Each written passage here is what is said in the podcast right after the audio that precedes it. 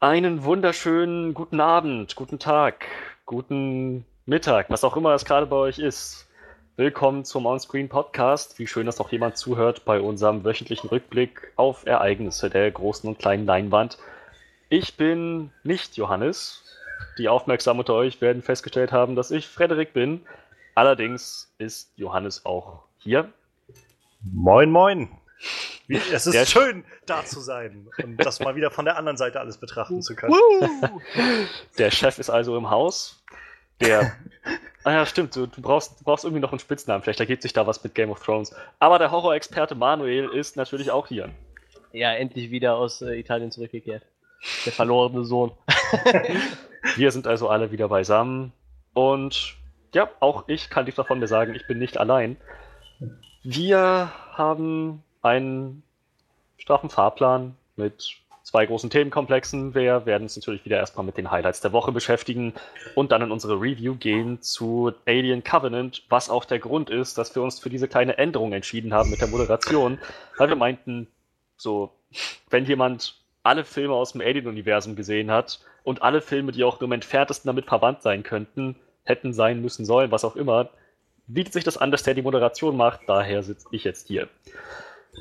Falls ihr aber keinen Bock habt auf die keinen Bock habt auf die Highlights der Woche, sondern direkt in unsere Review springen wollt, dann könnt ihr das natürlich machen. Die Highlights der Woche beginnen jetzt. Die Review zu Alien Covenant startet bei 59 Minuten und 18 Sekunden. Ja, das wird, das wird lustig, wenn daher einfach so an dieser Stelle Johannes Stimme eingefügt wird. okay. So, so ein Ansageroboter oder so.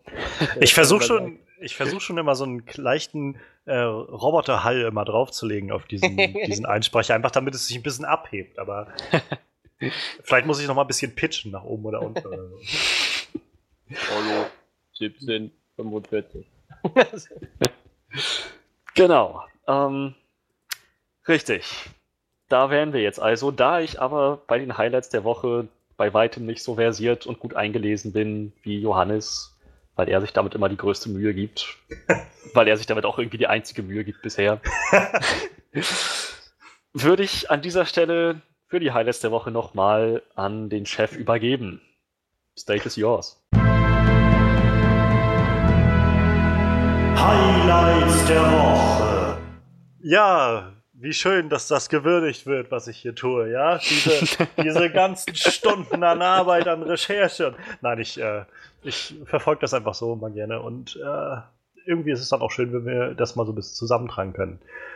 Ja, letzte Woche ist wieder mal so ein bisschen mehr passiert und ähm, wir haben drei wild verschiedene Themen von spannend bis ähm, Fragen aufwerfend bis hin zu unglaublich traurig irgendwie. Und ähm, ja, ich, ich, wie immer werde ich einfach mal unsere drei Themen so ein bisschen vorstellen. Wir haben zum einen hat Netflix in der letzten Woche im Zuge des äh, der Cannes-Festspiele, glaube ich, bei denen Netflix auch mit vertreten ist, übrigens mit vielen Buhrufen. Also es gibt irgendwie wohl in Cannes eine ziemlich große Bewegung der Festspielleute, die sagen, so eine, so eine Organisation, die keine Kinofilme macht, sondern bloß für so die kleine Leinwand, die gehören hier eigentlich nicht her.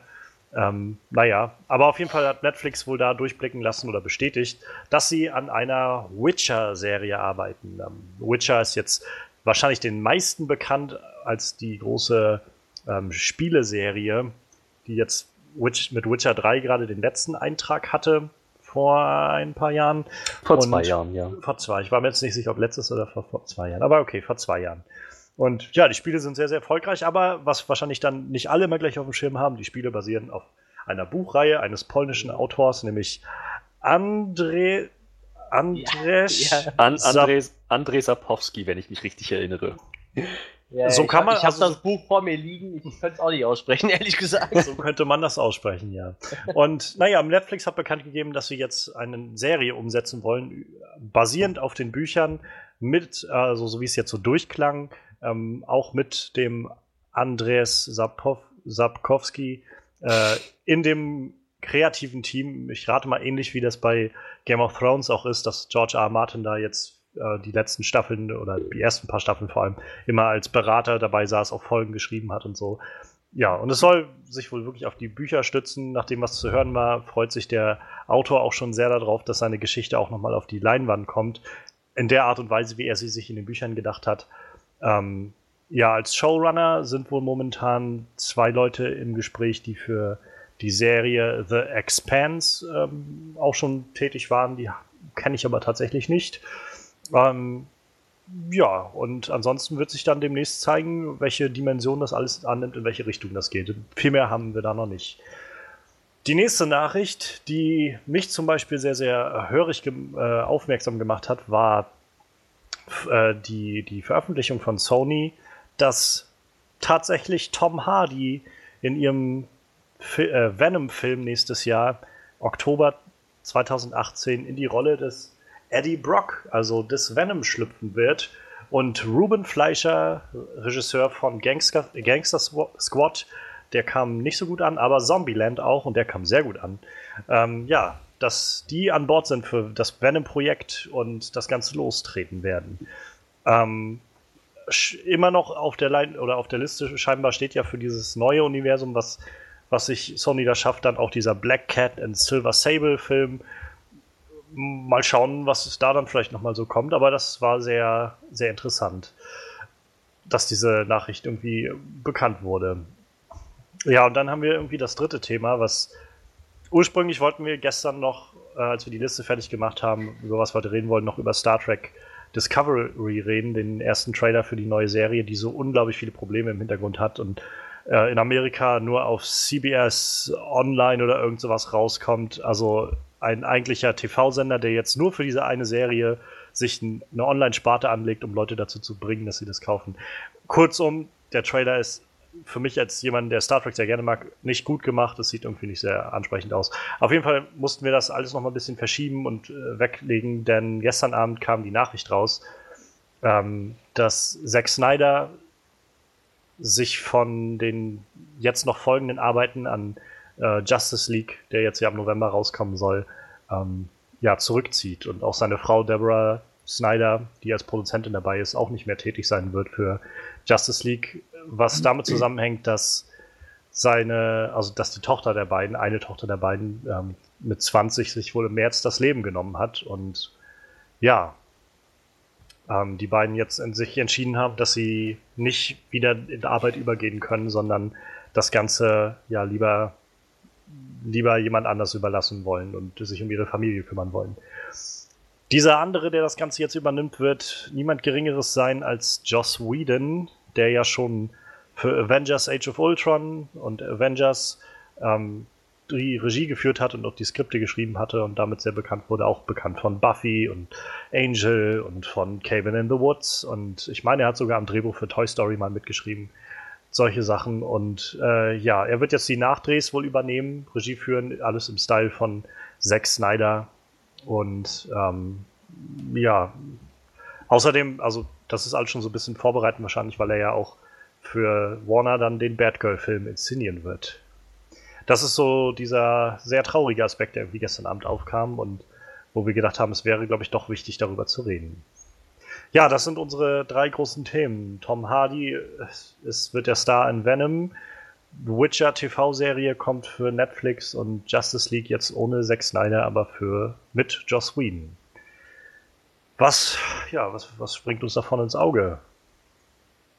Ich habe da so eine Idee, dass es da jemanden gibt, der zum Beispiel diese Witcher-Thematik ziemlich viel geben wird. Nicht wahr, Manuel? ich ich äh, wink das weiter. Ich wink das durch. hey, hey, hey. Ich meine, du hast das Buch gelesen oder eins der Bücher? Nee, ich habe es nur hier stehen. Ich habe es noch nicht gelesen. Ich habe es nur Ach so. mal gekauft, weil ich lesen wollte. Aber du hast bin noch Spiele gespielt? Äh, das erste und das zweite habe ich, habe ich aber nicht angefangen. Und das erste auch nicht durch, glaube ich. Deshalb winke ich das zu dir weiter. Du bist ja mehr auf dem, dem Bild als ich. Das ist wahr.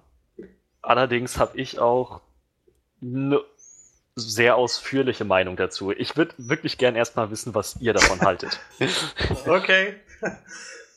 Dann, dann machen wir jetzt die, den Kreis rund und ich fange wieder an.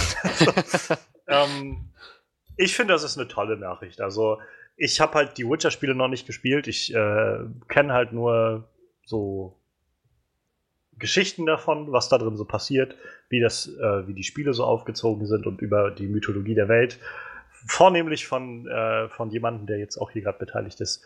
Ähm, ja, ich, ich, ich, ich kann jetzt nicht beurteilen, wie, wie die Spiele das vielleicht hergeben, wie es da so ist mit den Sachen, auch bei den Büchern natürlich nicht, aber wenn ich höre, dass das ja eine Buchreihe ist, die, glaube ich, aus fünf oder sechs Büchern oder so besteht, ähm, das schon eine Menge und da denke ich dann auch, also gut, wenn sie sich dann auch dazu entscheiden, vielleicht das als Serie umzusetzen. Ähm, dass der Autor der Geschichten selbst damit beteiligt ist, gibt mir irgendwie viel Hoffnung. Das lässt mich schon wieder in die Richtung denken, zu sagen, sie werden schon schauen, dass sie das irgendwie alles gut umsetzen. Dazu kommt dann vor allem der Netflix-Faktor für mich noch. Netflix ist sowas, die in den letzten Jahren so viel gerissen haben. Also es ist auch immer mal wieder so ein bisschen Mist dabei, aber meiner, meines Erachtens nach haben sie mehr interessante Sachen gemacht und neue Wege beschritten und äh, mehr halt Leuten und, und äh, ja, kreativen Köpfen irgendwie auch Freiraum gegeben, damit die sich umsetzen können und entfalten können, als das wahrscheinlich in anderen Feldern irgendwie der Fall wäre. Also ich glaube, im normalen 0815 Fernsehen wäre es schwierig, so eine Serie in der Art und Weise umzusetzen. Ähm, gerade mit Game of Thrones ist jetzt auch irgendwie so ein bisschen so eine Fantasy-Nische aufgemacht worden fürs Fernsehen. Und ich glaube, The Witcher, nach dem, was ich bisher gehört habe, könnte eher noch, also könnte das so ein bisschen für sich nutzen, auch wirklich so in so eine größere Fantasy-Ebene, sag ich mal, treiben. Ähm, weil Game of Thrones ja dann doch immer ein bisschen geerdeter noch ist. Ich würde mir wünschen, jedenfalls, dass man bei Witcher eine Menge verrückter äh, Wesen sieht, die da alle unterwegs sind, verrückte äh, ja, Monster und alles mögliche Zauber und, und, genau das, was man von Fantasy gerne sehen möchte.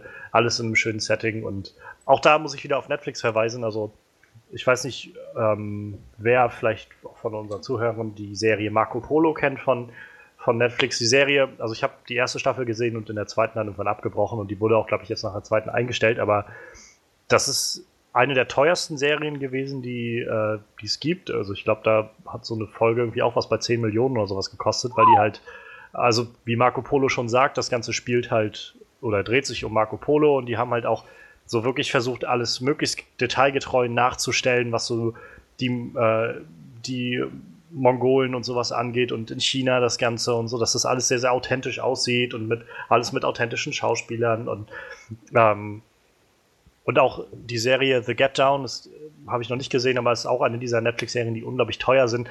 Alles das hilft mir irgendwie da, dabei, daran zu denken, dass mhm. Netflix gewillt ist, irgendwie Geld in die Hand zu nehmen für solche Sachen. Und ähm, wenn sie halt bereit sind für eine Fantasy-Serie, dann auch das Geld in die Hand zu nehmen und der Autor der ganzen Sache ist mit dabei an Bord und sie finden noch ein paar kreative Köpfe, die das Ganze gut inszenieren und umsetzen können, dann, dann habe ich gute Hoffnung, dass das eine coole Sache wird. Also ich bin jedenfalls momentan eher positiv davon angeregt. Ähm, und nachdem wir irgendwie auch so viele äh, verunglückte Videospielverfilmungen gesehen haben, warum, warum das Ganze nicht mal mit einer TV-Serie probieren? Vielleicht funktioniert das Ganze nämlich auch besser. Ein wahres Wort. Das klingt doch schon mal sehr, sehr positiv. Manuel, ja. was meinst du? Ja, ich, ich, ich sehe das jetzt auch noch nicht mal als, als Videospielverfilmung unbedingt. Ich, klar, die meisten Leute kennen das Videospiel, aber ich meine, da liegt ja eine, ein relativ komplexes Ro Romanuniversum drum. Wie viel waren es? Ich habe eben noch geguckt. Eins, zwei, drei, vier, fünf Romane mittlerweile oder sowas. Sechs ich glaube, fünf, sechs. Fünf, fünf Romane und oder sechs Romane und drei Kurzgeschichten oder irgendwie so. Ja, das hatte ich jetzt, glaube ich, letztens gehört. Mit einer Kurzgeschichte hat es alles angefangen. Da hat Sapowski jetzt schon mitgekriegt, dass da tatsächlich Interesse besteht. Ja. Auf jeden Fall ähm, wie gesagt, da ist ja schon ein relativ großes Universum drum und das Game of Thrones hat uns ja gelernt, äh, gelehrt, dass es funktioniert. Ich denke mal, Netflix hat auch die Kohle dafür, das anständig umzusetzen. ich bin echt gespannt.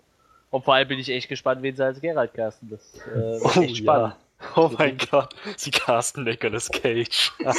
Bitte nicht. Nicht oh, Nicolas Cage. Oh, oh, it's uh, oh, I don't know. Oh. Nein, nicht Nicolas Cage. Und auch kein, äh, weiß ich nicht, Russell Crowe oder so. Nee, ich weiß es nicht. Keine Ahnung, wie die als, als Geralt casten sollen. Die sollen hier, wie heißt der äh, Cosplayer? Maul Cosplay, den sollen die nehmen. Der ist äh, super. Und der ist Stuntman ausgebildet. Der kann seinen eigenen Stunts machen, das ist schon gut. Das wäre doch mal eine Qualifikation. Ja, also falls ihr den nicht kennt, der hat bei diesem äh, Darth Maul Fanfilm, der da rauskam, hat er halt den Darth Maul gespielt und hat halt eine Stunts auch selber gemacht. Und er ist halt ein sehr, sehr beliebter Geralt-Cosplayer, weil er dem echt verdammt ähnlich sieht und äh, wird halt auch in Amerika und überall gebucht, um Werbung für The Witcher zu machen und so. Also schon, schon richtig krass. Also der, der hat schon drauf. Aber er ist halt kein, hat er, er hat selber schon gepostet, ja, finde ich total gut, aber ich bin halt kein Schauspieler so. Mhm. Ich bin halt Stuntman, aber die können mich gerne für Stunts buchen, so, aber Netflix wird halt wohl einen etablierten Schauspieler nehmen. Andererseits denke ich so, in den Spielen kommt es auch ziemlich gut rüber und das ist dem Witcher auch selber bewusst, dass er jetzt, dass er es nicht so mit emotionalem Ausdruck hat. Er ist doch sehr, naja, er lässt sich eigentlich nicht so wirklich in die Karten gucken. Ah, Sehr aber minimalistisch, was das angeht. Aber ich glaube, trotzdem muss man Lines dann gut rüberbringen. Also selbst in einem, in einem sehr stoischen, in so einem stoischen Duktus oder so, selbst dann muss man irgendwie das überzeugend machen. Also ich glaube schon, dass man da einen, talentierten Schauspieler für braucht. Also wie gesagt, war, er hat auch selber gesagt, so, die werden die nicht fragen. Aber wie gesagt, das war, war so eine lustige Idee, weil er ihm halt echt verdammt ähnlich sieht, wenigstens dem Geralt aus den Videospielen. Aber es ist ja auch die Frage, ob sie sich überhaupt an, an dem orientieren. Wie gesagt, ich habe das Buch nicht gelesen, ich weiß nicht, wie Geralt au- aussehen sollte, ob die da nah dran sind mit dem Spiele Geralt, keine Ahnung. Das weiß ich nicht. Tja, also von den Spielen her kam es immer sehr logisch für mich rüber, weil ich Witcher als männliche Form einer Hexe, er sieht halt wirklich aus. Ein bisschen wie eine Hexe mit so einer spitzen Nase, und einem ganz, ganz definierten Gesicht und sch- schmalen, glänzenden Augen so. Aber halt trotzdem noch irgendwie als Mann. Die haben wir schon ziemlich gut designt, finde ich. Aber ja, ich, hab, ich weiß auch nicht, wie in den Büchern aussehen soll. In den Büchern hat Tyrion Lannister nur noch auch keine Nase mehr, wenn ich, wenn ich das richtig verstanden Das ist habe. nur noch so ein Stumpf. Ja. Ja, Ist und der ist allgemein auch abgeschnitten. äh, sehr hässlich, ne? Und ich finde, äh, also die Bücher wird er ja immer sehr hässlich beschrieben. Also ich, Unterschiedliche Augenfarbe. ich, ich, ich Sehr den, den, deformiertes äh, Gesicht, Ich habe so. gerade den Namen von dem Schauspieler wieder vergessen. Peter Dinklage. Ja, Peter Dinklage. Ich würde jetzt nicht sagen, dass er so, wenn ich mir den angucke, würde ich sagen, meine Fresse ist sehr hässlich. Also deshalb, also wie gesagt, aber ich habe halt keine Ahnung. Ich müsste den ersten Roman mal dafür gelesen haben, dann könnte ich vielleicht mehr dazu sagen, ob der, wie der auszusehen hat. Aber muss man halt eh abwarten, was dabei rauskommt. Ne? Vielleicht kriegt der Cosplayer hier irgendwo ein kleines Cameo. Das wäre natürlich total witzig. Das wäre ganz cool, ja. Wie gesagt, er wäre halt auch ein guter Stuntman. Allerdings müsste sich dann optisch halt auch an, äh, an, den, an den Geralt aus The Witcher halten. Das stimmt, aber das ist echt eine interessante Frage, ob die dich, ob die jetzt einfach so sich nur an das, das Quellmaterial halten, aber einen Haufen abändern oder ob die wirklich den Büchern treu bleiben. Ich denke mal, wenn Andrei Sapowski dabei ist, dann Der hat sich bei den Spielen ein bisschen, bisschen beschwert, meine ich, ne? Ich meine, also der war nachher mit dem äh, zweiten, dritten Teil nicht mehr so zufrieden, meine ich, ne?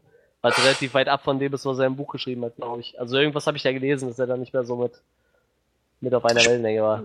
Äh, sind die Filme nicht auch nach den Bü äh, die, die, die Spiele nicht auch nach den Büchern angesiedelt, so ja. zeitlich? Ja, komplett? Im ersten Moment, Teil nee. Ach so, ach, ach so, nee. Sorry, ich dachte, die Frage endet anders. Die Bücher sind nach den Spielern, nach, die, die Spiele sind nach den Büchern rausgekommen. Ähm, nee, ich glaube, was in den Spielen passiert, hat auch Überschneidung mit den Büchern. Ich, ich meine, das erste hält sich auch relativ nah an eins von den Büchern, der erste Teil. Ich bin mir gerade nicht mehr sicher, aber ich meine, das war so. Müsste ich jetzt recherchieren, aber ich, ich meine, das war ziemlich nah am Buch. Aber die Spiele sind jetzt keine 1 zu 1 Adaption Nee, nee, der Bücher, nee, also so, nee. ist, so ist nicht.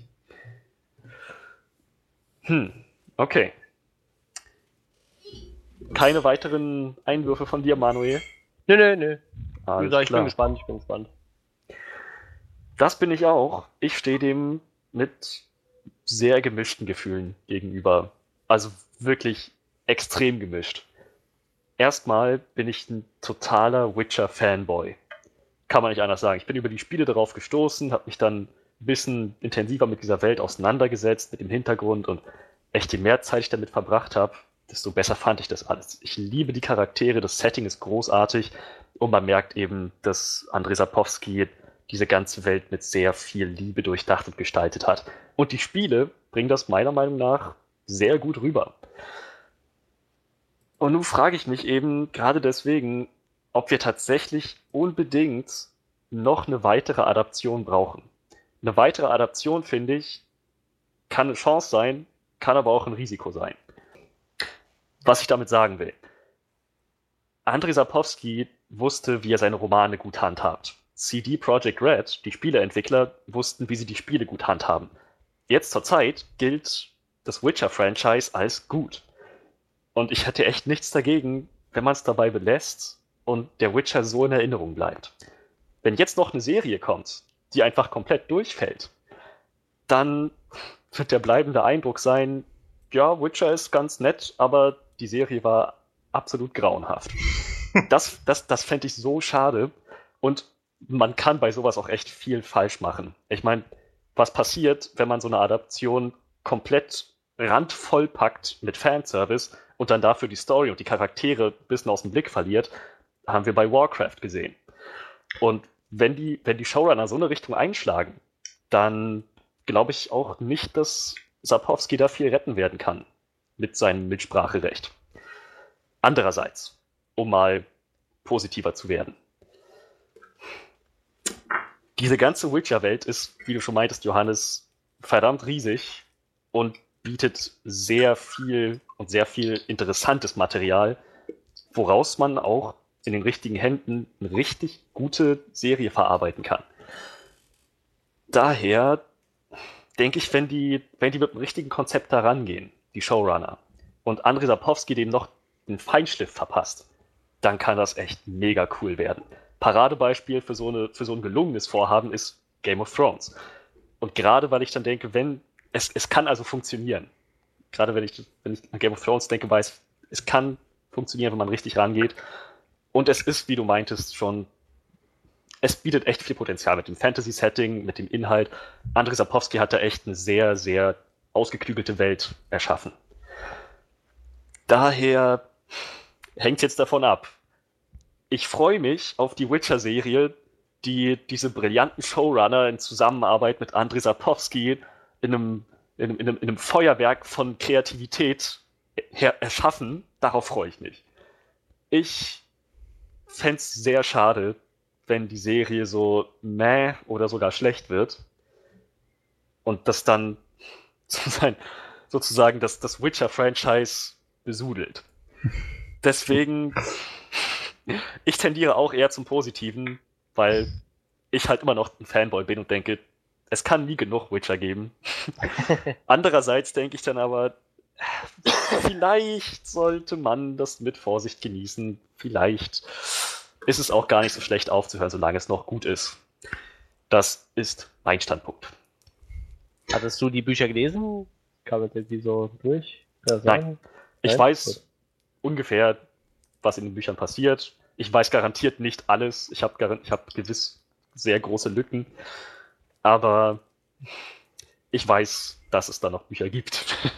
ich, ich weiß nicht mal, ob du überhaupt ein Büchertyp bist, ehrlich gesagt. Puh, kommt auf die Bücher an. Ich war früher ein Büchertyp, mittlerweile bin ich es nicht mehr. Alles klar. Gut. Ja, also ich weiß nicht, ähm, ich, ich glaube, naja, ich, ich meine, ich verstehe schon irgendwie, wenn man so, so wirklich mit Herzblut irgendwie auch was dabei, bei was dabei ist, dann ist man doch irgendwie mal so sehr, sehr gleich involviert, irgendwie so emotional involviert, wenn sowas dann irgendwie hochkommt, ne? Ähm, ja. Ich, ich für meinen Teil habe halt immer, hab's mir auch, glaube ich, so angewöhnt, irgendwie das dann möglichst auszuklammern. Also selbst wenn jetzt das halt nicht so doll werden sollte, dann würde für mich wahrscheinlich einfach stehen bleiben. Gut, Witcher ist halt einfach mal eine verdammt geile Geschichte, die super im Buch funktioniert hat und super im, im Game war, im Gameplay und im Game funktioniert hat. Und naja, die Serie hat halt nicht funktioniert, aber das, das ist jetzt, es wäre für mich dann halt nicht alles irgendwie eins so. Das wäre halt alles so irgendwie drei gekoppelte oder von ja abgekoppelte äh, Abteilungen sozusagen davon. Ähm, aber ja. Das ist schon richtig. So sehe ich das ja auch, so sehe ich das auch. Ganz genau so. Ähm, mein, mein, mein Punkt ist nicht, dass ich sage, alles eins und wenn eins davon nicht funktioniert, dann zieht es den Rest mit sich runter, sondern ich weiß schon, die, die Spiele wird mir keiner wegnehmen und den Buchlesern wird auch keiner die Bücher wegnehmen. Das, das wird weiterhin gut bleiben. Es hinterlässt aber trotzdem einen Gesamteindruck. Menschen, die vielleicht mit dem Witcher zuerst in Kontakt gekommen sind über die Serie oder über die Spiele und dann dachten, oh cool, es kommt eine Serie und dann so enttäuscht werden, die werden wahrscheinlich noch mal anders darüber denken. Nicht, ich, ich, ich setze einfach nicht voraus, dass jeder das so voneinander getrennt betrachten kann. Ich meine, was, was denken wir jetzt von, vom DC-Comic-Universum? Richtig geile Charaktere, gute Writer, gutes Artwork, Batman ist hammermächtig, aber Batman wie Superman war ja ein totaler Reinfall. Es ist schon, es ist nicht dasselbe, na klar, Comic und Film sind, sind getrennt, aber die Assoziation ist trotzdem da. Ja, stimmt schon. Deswegen, also ich persönlich fände es schade, wenn da mit Witcher auch so ein, so ein bitterer Beigeschmack dazu kommt. Aber vielleicht kommt ja genau das Gegenteil zustande. Vielleicht bleibt das dann einfach so in Erinnerung als so ein riesenhaftes Epos, egal was du daraus machst. Es kann nur Gold werden. Bücher, Filme, Serien, Spiele, alles geil. Das kann halt, das kann halt echt passieren. Und auch darauf würde ich mich sehr freuen. Ich glaube halt, wenn das jetzt, wenn wir davon ausgehen, dass die Serie jetzt wirklich Müll wird, so, was ich, wie gesagt, also ich habe ich hab jetzt einfach gerade keinen Grund, das, das zu glauben, dass das passiert. So, weil ich habe, also nach dem, was ich höre, irgendwie an Vorbedingungen, so mit, mit dem äh, jeweiligen, ähm, mit dem Autor da mit drinne, mit den äh, Showrunnern, die auch schon eine recht erfolgreiche Serie hatten, ähm, Netflix vor allem dahinter, die das so wirklich pushen können und, und denen auch irgendwie den Raum geben, die Zeit geben und nicht gebunden sind dann irgendwie, okay, ihr müsst jetzt alles, irgendwie die erste Staffel muss jetzt auf 23 Folgen gestreckt sein oder sowas. oder auf 16 Folgen oder sowas, sondern einfach sagen, macht so, wie euch das passt.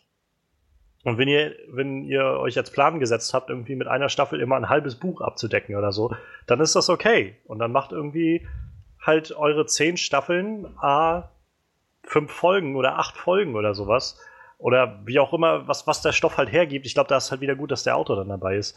Ähm, also ich will auch nicht jetzt irgendwie äh, ausklammern, dass ich da vielleicht auch sehr naiv denke oder zu, zu unbeschwert dabei bin. Aber wie gesagt, ich habe einfach momentan nicht so wirklich was, wo ich denke, das gibt mir Anlass zur Sorge. So. Ich, also ich kann verstehen, dass die Sorge da ist, wenn man, dass die Sorge da ist, dass das irgendwie, gerade wenn man irgendwie so damit im, ja, in so, Verbind so enger Verbindung steht und das ganze Franchise, wie es ja bisher besteht, sei es jetzt mit Buch oder auch mit Spielen, einen sehr großen Schatten auch wirft, ähm, dass man da dann schon sich Sorgen macht, ob man dem gerecht werden kann, kann ich verstehen.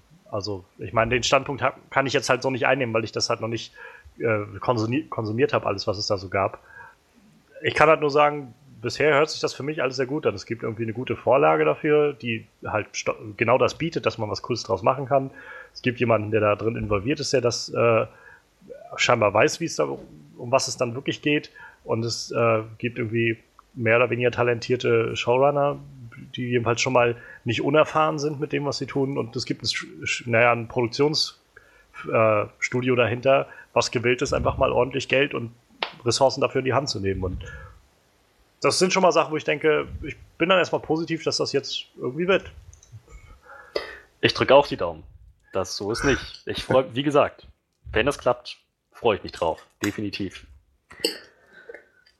Ah, Mann, irgendwann werde ich die Bücher bestimmt auch noch mal lesen. Das Ding ist, wenn ich jetzt, wenn ich jetzt hier zu Hause sitze und mir denke, alles klar, ich könnte mir jetzt ein Witcher-Buch bestellen und anfangen, die Literatur in mich reinzufressen. Oder ich nutze die Zeit und zock Witcher 3, weil ich da noch lange nicht alles erkundet habe. Dann gewinnt meistens das Zocken. Wenn ich dann irgendwann Witcher 3 komplett ausgelutscht habe, alle Entscheidungen, alle Storypfade, die ganze Welt, alles schon mal gesehen und gemacht habe, dann. Und wenn ich dann immer noch nicht genug Witcher habe, was ich tatsächlich für sehr wahrscheinlich halte, dass ich nicht genug haben werde, dann werde ich wahrscheinlich in die Bücher mal reinschauen. Bis dahin ist aber Zocken angesagt. Ja, Spaß der wahre Gamer. Ist das, äh, ist das was, was dich stört bei der Vorstellung von der Witcher-Serie, dass es dann halt, naja, also da kann, gibt's ja dann, sag ich mal, die, die Handlungsentscheidungen und so, die gerade man, glaube ich, so im Game zu schätzen gelernt hat. Verschiedene Enden und äh, verschiedene Möglichkeiten, wie man die Story spielt und so. Das gibt's ja dann alles in der Serie nicht. Ist das, stört dich das irgendwie, der Gedanke? Oder? Ich denke eher nicht. Ich meine, es sind Bücher. In Büchern hast du nicht die Möglichkeit, wie, einem, wie bei einem RPG Entscheidungen einzubauen es wird, es wird eine Umstellung sein, schon richtig. So, in dem Fall, in den Büchern handelt Geralt ohne dein Einverständnis und ohne, dass du noch irgendwas dazu machst. Aber es ist trotzdem noch derselbe Witcher. Sein, sein Charakter wird, denke ich mal, immer noch zumindest sehr ähnlich sein. wenn nicht sogar deckungsgleich. Daher, ja, ich glaube, das Einzige, woran ich mich wirklich gewöhnen müsste, ist dann, dass ich nicht mehr der Witcher bin, sondern dass ich mir jetzt durchlese, was der Witcher macht. Er ist dann auch ein eigenständig handelndes Wesen, aber ich denke, daran wird es nicht scheitern. Ich glaube, die Bücher werden mir trotzdem gefallen, wenn ich sie dann mal lese. Ja. Und als letztes muss ich, also wollte ich noch fragen, wäre es für euch denn wichtig, dass dieser Witcher, also dass der Schauspieler, der dann den Witcher spielt, dem Witcher aus der Serie, aus dem Spielen so, also ähnlich sehen muss? Wie gesagt, ich weiß nicht, ob wie er in den Büchern genau aussieht, aber ich, ich möchte, dass da schon eine gewisse Ähnlichkeit besteht. Also ich, ich glaube, die in den Spielen wird der Witcher schon an die Bücher angelehnt und ich möchte eigentlich auch, dass in der Serie das Aussehen an die Bücher, an die Spiele angelehnt wird, denn das ist schon, das ist auch irgendwie sein Markenzeichen. Lange Ja. Also ich meine, ja, so diese Markenzeichen, denke ich mal, werden bei jedem Schauspieler, der dann da reinkommt, das irgendwie abspiegeln. Also er wird dann lange weiße Haare haben. Er wird auch irgendwie wahrscheinlich so diesen stoppligen Bart haben oder sowas. Und irgendwie auch vom, das Kostüm wird sicherlich auch so aussehen. Nur, also ich meine nur so, keine Ahnung, ich hatte irgendwo letztens sowas gelesen, als dann die Meldung durchging, auf Facebook gerade war das, glaube ich, ganz viel, wo dann so in den Kommentaren drunter steht, ja, hoffentlich ist dann der, der Schauspieler auch heiß von dem, so ungefähr. und, und von dem Geralt oder äh, das muss halt schon so, es muss halt auch schon ein schöner Mann sein, so ungefähr, ein schöner Schauspieler. Und äh, ich bin halt immer so jemand, der sagt, letztendlich gib mir einfach einen guten Schauspieler. So, und dann ist es fast egal, wie der aussieht. Und ich finde, die besten Beispiele sind halt sowas wie Christian Bale als Batman. Wie viele Leute sind ausgeflippt, als sie das damals gehört haben, dass der Batman wird? Dann als nächstes Heath Ledger als Joker. Wie viele Leute sind da ausgeflippt? Weil dieser Schönling von Dings würde ja da niemals reinpassen und sowas. Und wenn es gute Schauspieler sind, dann kann man da immer was draus machen, glaube ich. Und weiß ich nicht. Also ist vielleicht auch einfach nur so die Meinung eines, äh, eines Menschen, der halt die ganzen Sachen noch nicht gespielt hat oder auch die Bücher nicht gelesen hat. Aber Naja, ich glaube, manche Menschen sind da wirklich ziemlich hardcore, dass die sagen, wenn das nicht eins zu eins wie im Spiel ist, dann werde ich diese Serie einfach nie wieder schauen. Oder wenn das nicht eins zu eins wie in den Büchern ist, dann nie wieder.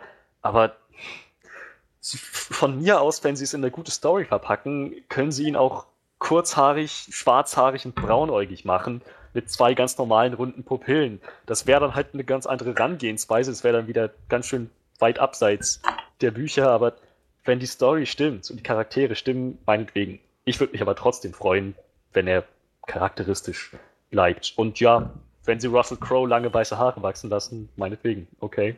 Ist ni wäre nicht meine Wahl, aber hätte ich kein Problem mit. Weiß nicht, wie es bei dir ist, Manuel. Ja, ich weiß nicht. Hm, ich glaube, ich glaube, was Manuel einfach will, ist, äh, dass Tom Cruise den spielt. ganz im Ernst, ich würde direkt meinen Netflix-Account abmelden. Ich bin infiziert. Infiltriert.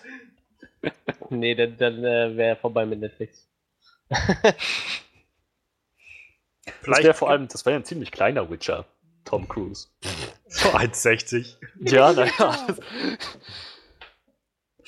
Wer weiß, vielleicht äh, magst du ihn bis dahin ja, Manuel. Wenn dann jetzt die Mumie rauskommt, vielleicht überzeugt er dich ja dann ganz, Ich hoffe, der ganz toll. stirbt in dem Film. Bei den Dreharbeiten, meinst du? nein, nein. Ich meine nur sein Filmcharakter. Ich mag's, wenn er leidet auf der Leinwand.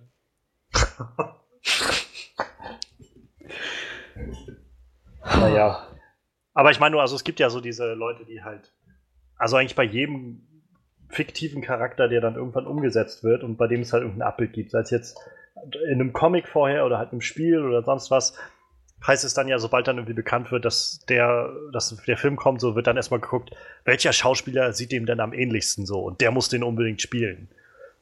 Und das habe ich halt nie so wirklich verstanden. Also ich kann nachvollziehen, warum man irgendwie sagt, oh, der sieht dem ähnlich, aber das sagt irgendwie nichts darüber aus, ob der das schauspielerisch so rüberbringt. Und Bin echt gespannt. Vielleicht wird's Ben Affleck. nachdem er dann keine Lust mehr hat auf, auf Batman, dann. Vielleicht hat er einfach mal Bock auf ein gutes Franchise. Oh, burn! Snap, snap, snap.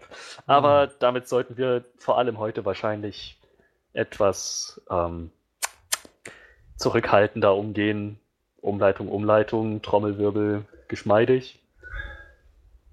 Unser letztes Thema? Nein, unser zweites Ja, wir Thema. haben, genau, wir haben noch zwei, aber ich weiß 40 nicht, Minuten dran, ein willst- Thema abgehakt. Yay. willst du sonst, willst du sonst noch mal was vielleicht dazu sagen, irgendwie, wenn wir jetzt schon mal da sind, bei, bei Zack Snyder und Justice League und so? Tja, also ich, ich habe ich hab das ja echt nicht gewusst. So, ich, ich meine, niemand hat das gewusst bis was? Vor gestern? Gestern, gestern kam die Nachricht raus. Aber das ist. Erstmal überrascht es mich, dass das so. dass das so gar nicht die Runde gemacht hat. Was übrigens, finde ich, eine sehr, sehr, eigentlich eine sehr, sehr schöne Sache ist. Also, ähm, wie gesagt, das war jetzt schon im März passiert wohl irgendwie und es war halt, also die wenigsten Leute haben es halt gewusst, aber es haben wohl Leute in der Filmbranche haben davon gewusst. Und gerade auch so Leute von irgendwelchen Websites und sowas und trotzdem hat sich niemand dazu entschieden, das irgendwie als große Story rauszubringen oder so, sondern scheinbar hat wirklich jeder das respektiert und gesagt, Zack Snyder möchte damit jetzt nicht an die Öffentlichkeit gehen. Und das war ja auch eigentlich das, was er jetzt im Statement gestern, glaube ich, sagte. So, eigentlich wollte ich das halt nicht an die Öffentlichkeit bringen. Ich wollte mich in die Arbeit stürzen und ich habe halt gemerkt, es geht einfach nicht so. Und Das stimmt. Also das, das spricht für alle Beteiligten, die davon gewusst haben. Wurde denn, wurde denn erörtert, warum sie sich das Leben genommen hat, seine Tochter? nee, wurde nichts dazu weiter gesagt. Ich glaube, das ist auch so. Ich, ich glaube, da will jetzt auch irgendwie niemand an dem Tag, wenn das bekannt wird, Nee, dann fragen oder sowas. was- Das ist auch wahrscheinlich ein bisschen dann sehr taktlos irgendwie, da sofort dann drauf aufzuspringen. Ich bin schon bisher be begeistert irgendwie, weil ich noch nichts weiter gelesen habe. Also ich habe auch noch nicht wirklich intensiv gesucht, aber ich habe noch keine Kommentare irgendwie gesehen, von wegen, ja, Gott sei Dank ist Zack Snyder weg oder sowas von, von dem Film. Und da bin ich, also das, ich habe das eigentlich erwartet, dass mir Ja, das sofort irgendwie um die. Ohren fliegt. Und ich bin da auch wieder gerade so ein bisschen, bisschen positiv überrascht, dass das halt nicht gleich oben stand. Irgendwo wird es diese Kommentare sicher geben, aber dass das nicht die Mehrzahl bildet oder sonst was. Sondern dass Leute einfach Mitgefühl zeigen gerade dafür. das ich meine, es ziemlich wird schöne Sache. trotzdem sein Film. Also Ja, das sollten die Leute dann noch zusätzlich sehen. Wenn, wenn sie jetzt denken, ja gut, Joss Whedon, vielleicht rettet der noch was, der rettet da nichts mehr. Wenn entweder Nee. der Film wird gut oder er wird nicht gut. Es ist ein Zack Snyder-Film. Egal wie lange jetzt noch Postproduktion mit Joss Whedon ist. der ändert da auch nichts mehr dran. Der hat ja schon gesagt, die haben ja schon gesagt, er wird dann einfach sein, den, den Film von Zack Snyder halt weiterfahren. Ist ja auch richtig so. Ich meine, das ist irgendwie trotzdem sein Film. Ja, und ich meine, der hat, ob man, also Zack Snyder ist ja so oder so eine sehr, sehr polarisierende Persönlichkeit im Filmgenre, glaube ich. Ähm, es gibt Leute, die halt seine Arbeit unglaublich, unglaublich wertvoll finden und unglaublich künstlerisch finden.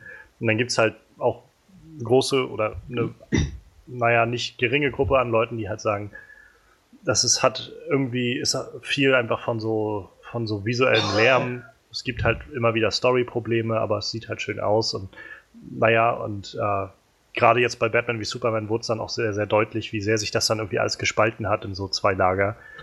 Aber ich weiß nicht, gerade jetzt in dieser Zeit, dass halt trotz dieses Gespaltenen und trotz manche, also viele Stimmen, die auch sagen, ja, dieses DC-Universum ist totaler Mist oder sonst was, DC ist total scheiße und so, dass trotzdem diese Leute jetzt auch irgendwie so ein bisschen vielleicht auch zu, zu ihren Sinnen kommen und mal sagen, naja, es sind doch nur Filme eigentlich. Also, ja, klar, diese ganzen Sachen liegen uns echt am, am Herzen, aber es, es geht doch letztendlich nur um, um Film halt. Und das ist da gerade ein echter Mensch. Also, das Ja. ist ein Mensch, dem was passiert ist und der jetzt irgendwie mit, einem, mit einer unglaublichen Tragödie zu tun hat. Und dann lass doch den scheiß Film einfach Film sein. Da, das spielt doch letztendlich auch keine Rolle. Und vielleicht ist das, keine Ahnung, es ist, es ist halt, ich glaube, das ist schwierig, da irgendwie das, das sozusagen, dass es jetzt nicht irgendwie falsch klingt, aber vielleicht ist so ein Lichtschein in dieser ganzen Sache, dass man, dass vielleicht einfach ein paar Leute, die das alles so sehr verhärtet sehen, ähm, und also da will ich mich jetzt nicht mit ausklammern. Also ich meine, ich, wir haben auch in dem Podcast hier uns immer mal wieder kritisch geäußert gegenüber Zack Snyder und das ist auch, glaube ich, unser legitimes Recht zu sagen, dass uns vielleicht seine Arbeit nicht immer anspricht, aber sich vielleicht auch einfach mal darauf zurückzubesinnen, dass es halt letztendlich Filme sind so und, und dass man vielleicht auch die, diese künstlerische Arbeit von ihm trennen sollte, von der Person und sagen sollte, wenn, also ich muss nicht mit dem, muss nicht unbedingt alles toll finden, was er als, als Filme macht, aber das heißt nicht, dass ich irgendwie keine Empathie haben kann, wenn dem einfach was großartig Schlimmes passiert und ähm, ja, ich finde, also vielleicht ist das was, was Leute jetzt auch ein bisschen wieder aufweckt, weil gerade in den letzten Monaten ist auch diese DC-Marvel-Debatte schon wieder so ausgeartet im Netz und ach, ich, ich kann das auch irgendwie alles nicht mehr hören. Ich mag immer noch Sachen, die Zack Snyder gemacht hat. Ich bin immer noch ein riesen Watchmen-Fan. Da hat er gezeigt, dass er Comic-Verfilmung kann, wenn er will. Oder weiß ich nicht, vielleicht wenn er nicht genug Freiheiten hat. da war die Vorlage ja schon relativ gut. Ne? 300 ist immer noch, also 300 ist glaube ich mein Lieblingsfilm von Zack Snyder, den, den ich von ihm kenne. Super geil, ja. Und ich finde, der ist halt auch wirklich gut gemacht. Ich meine, da gibt es zwar auch so ein paar Story-Elemente, die so ein bisschen, ja, bisschen holprig sind, aber im Großen und Ganzen ist das, finde ich, sehr runder, guter Film gewesen. Ja. Naja, und dann jetzt Joss Whedon da drin ist, halt auch nicht so, also ist halt ein talentierter Mann, so, und das ist irgendwie, ja, wie du schon auch meintest, Manuel, das wird jetzt nicht den Film noch groß verändern, ja. glaube ich, das wird halt einfach, also er hat halt einfach die Arbeit jetzt übernommen, weil irgendeiner wird das Ganze machen ja, eben, müssen und, eben. und äh, ich, also ich, es ist irgendwie eine, eine gute Sache, dass das jemand übernimmt und gleichzeitig auch irgendwie wieder so ein, finde ich, so ein, so ein Zeichen dafür, dass diese ganze DC vs. Marvel Kacke irgendwie völliger Bullshit ist. So, wir haben irgendwie den Regisseur von Avengers und Avengers Age of Ultron, also ein totaler Fanboy von Comics, der irgendwie, also man kann, man kann darüber diskutieren, aber einen, auf jeden Fall mit Avengers, einen der größten Comicbuchverfilmungen aller Zeiten gemacht hat. Und naja, der ist jetzt halt einfach von Marvel weg, also hat bei Marvel irgendwie gearbeitet und arbeitet jetzt halt für DC. Oder was aber nicht heißt, dass er Marvel nicht mag und was auch nicht heißt, dass er irgendwie DC nicht mag, weil er vorher bei Marvel gearbeitet hat, sondern dass er einfach nur Comic, ja, Comicbücher mag und Comicbuchverfilmungen gerne machen möchte und einfach interessante Charaktere darstellen will. Und vielleicht ist das einfach alles was, worauf, naja, worauf man sich jetzt auch dann da mal wieder besinnen kann, wenn man das so, wenn man das sieht. Dass halt Leute zusammenhalten und ich habe jetzt noch nichts weiter gesehen, aber es würde mich auch nicht wundern, wenn es halt auch von Seiten von Disney und Marvel und eigentlich, also aus der ganzen Film-Community wahrscheinlich, aus ganz Hollywood einfach jetzt ganz viele, äh, ganz viele, naja, Trauerwünsche und, und sowas für, für Zack Snyder geben wird. Ja. Und ich, meine, es ist ja auch immer was anderes, ob die Leute seine, seine Arbeit mögen oder wie sie ihn als Person leiden können. So, ne? Ja, ich glaube nicht, dass er in Hollywood schlecht zu leiden ist. Ne? Nee, das nicht, aber ich meine, also ich glaube halt gerade jetzt so im Netz ist es, glaube ich, so was, wo es so schnell geht, irgendwie immer die Arbeit nicht von dem Menschen zu trennen. Und dann, dann ganz schnell immer gesagt wird, irgendwie, dass es irgendwie schlechter wird. Ich habe noch nie verstanden, warum es in Kon äh, Kommentaren dann immer irgendwie gerade bei YouTube dann so ausartet mit so von wegen, ja, go kill yourself und sowas. Und mhm. weil ich, wie kann man denn so, so abartig sein? das habe ich nie verstanden, warum manche Leute so drauf sind. Das wird auch immer schlimmer, habe ich das Gefühl. Ja, Hatte sich nicht jetzt letztens erst der, der, der, der Gründer von Twitter dazu geäußert, wo er meinte, dass dieses, das Internet ist eigentlich ein kompletter großer dampfender ja. Haufen und müsste mal gründlich überarbeitet werden. Ja, ich meine, da war sowas. Also, ich weiß, wusste jetzt nicht, ob es der von Twitter war, aber ich meine, irgendwo sowas gelesen zu haben, dass jemand, der bei einer, irgendeiner großen Firma, irgendeinem großen äh, Anbieter aus dem Netz da was drüber gesagt hatte, von wegen, dass das alles ziemlich aus dem Ruder gelaufen ist in den letzten Jahren und naja, neben all den Vorteilen, die das Internet bringt, halt auch viele, viele Schattenseiten hervorbringt, so was, was gerade so soziale Interaktionen betrifft. Und ich meine, das beste Beispiel ist wahrscheinlich auch gerade Amerika damit. Also, ich meine, dass dieses Land ist, also ich meine, ich will nicht sagen, dass es bei uns deutlich besser ist, aber wenigstens etwas besser, glaube ich. ähm, aber ich glaube, Amerika ist halt, wie, wie man das so hört bisher, so, so ein wirklich sehr, sehr tief gespaltenes Land, was, glaube ich, nicht wenig damit zu tun hat, äh, dass sich gerade im Netz einfach Leute dann einfach in ihren Grüppchen sammeln können und bevor man in, eine, in einen wirklichen Diskurs kommt, in Diskussion und irgendwie ins Gespräch, was ja eigentlich Demokratie ausmacht, dass man miteinander darüber redet, dass man gemeinsame Kompromisse findet und sowas. Das gibt's halt, glaube ich, nicht mehr. Gibt nur noch Leute, die sich, die glauben, man muss sich auf irgendeine Seite schlagen und von da an ist alles, was der andere macht, einfach nur Scheiße.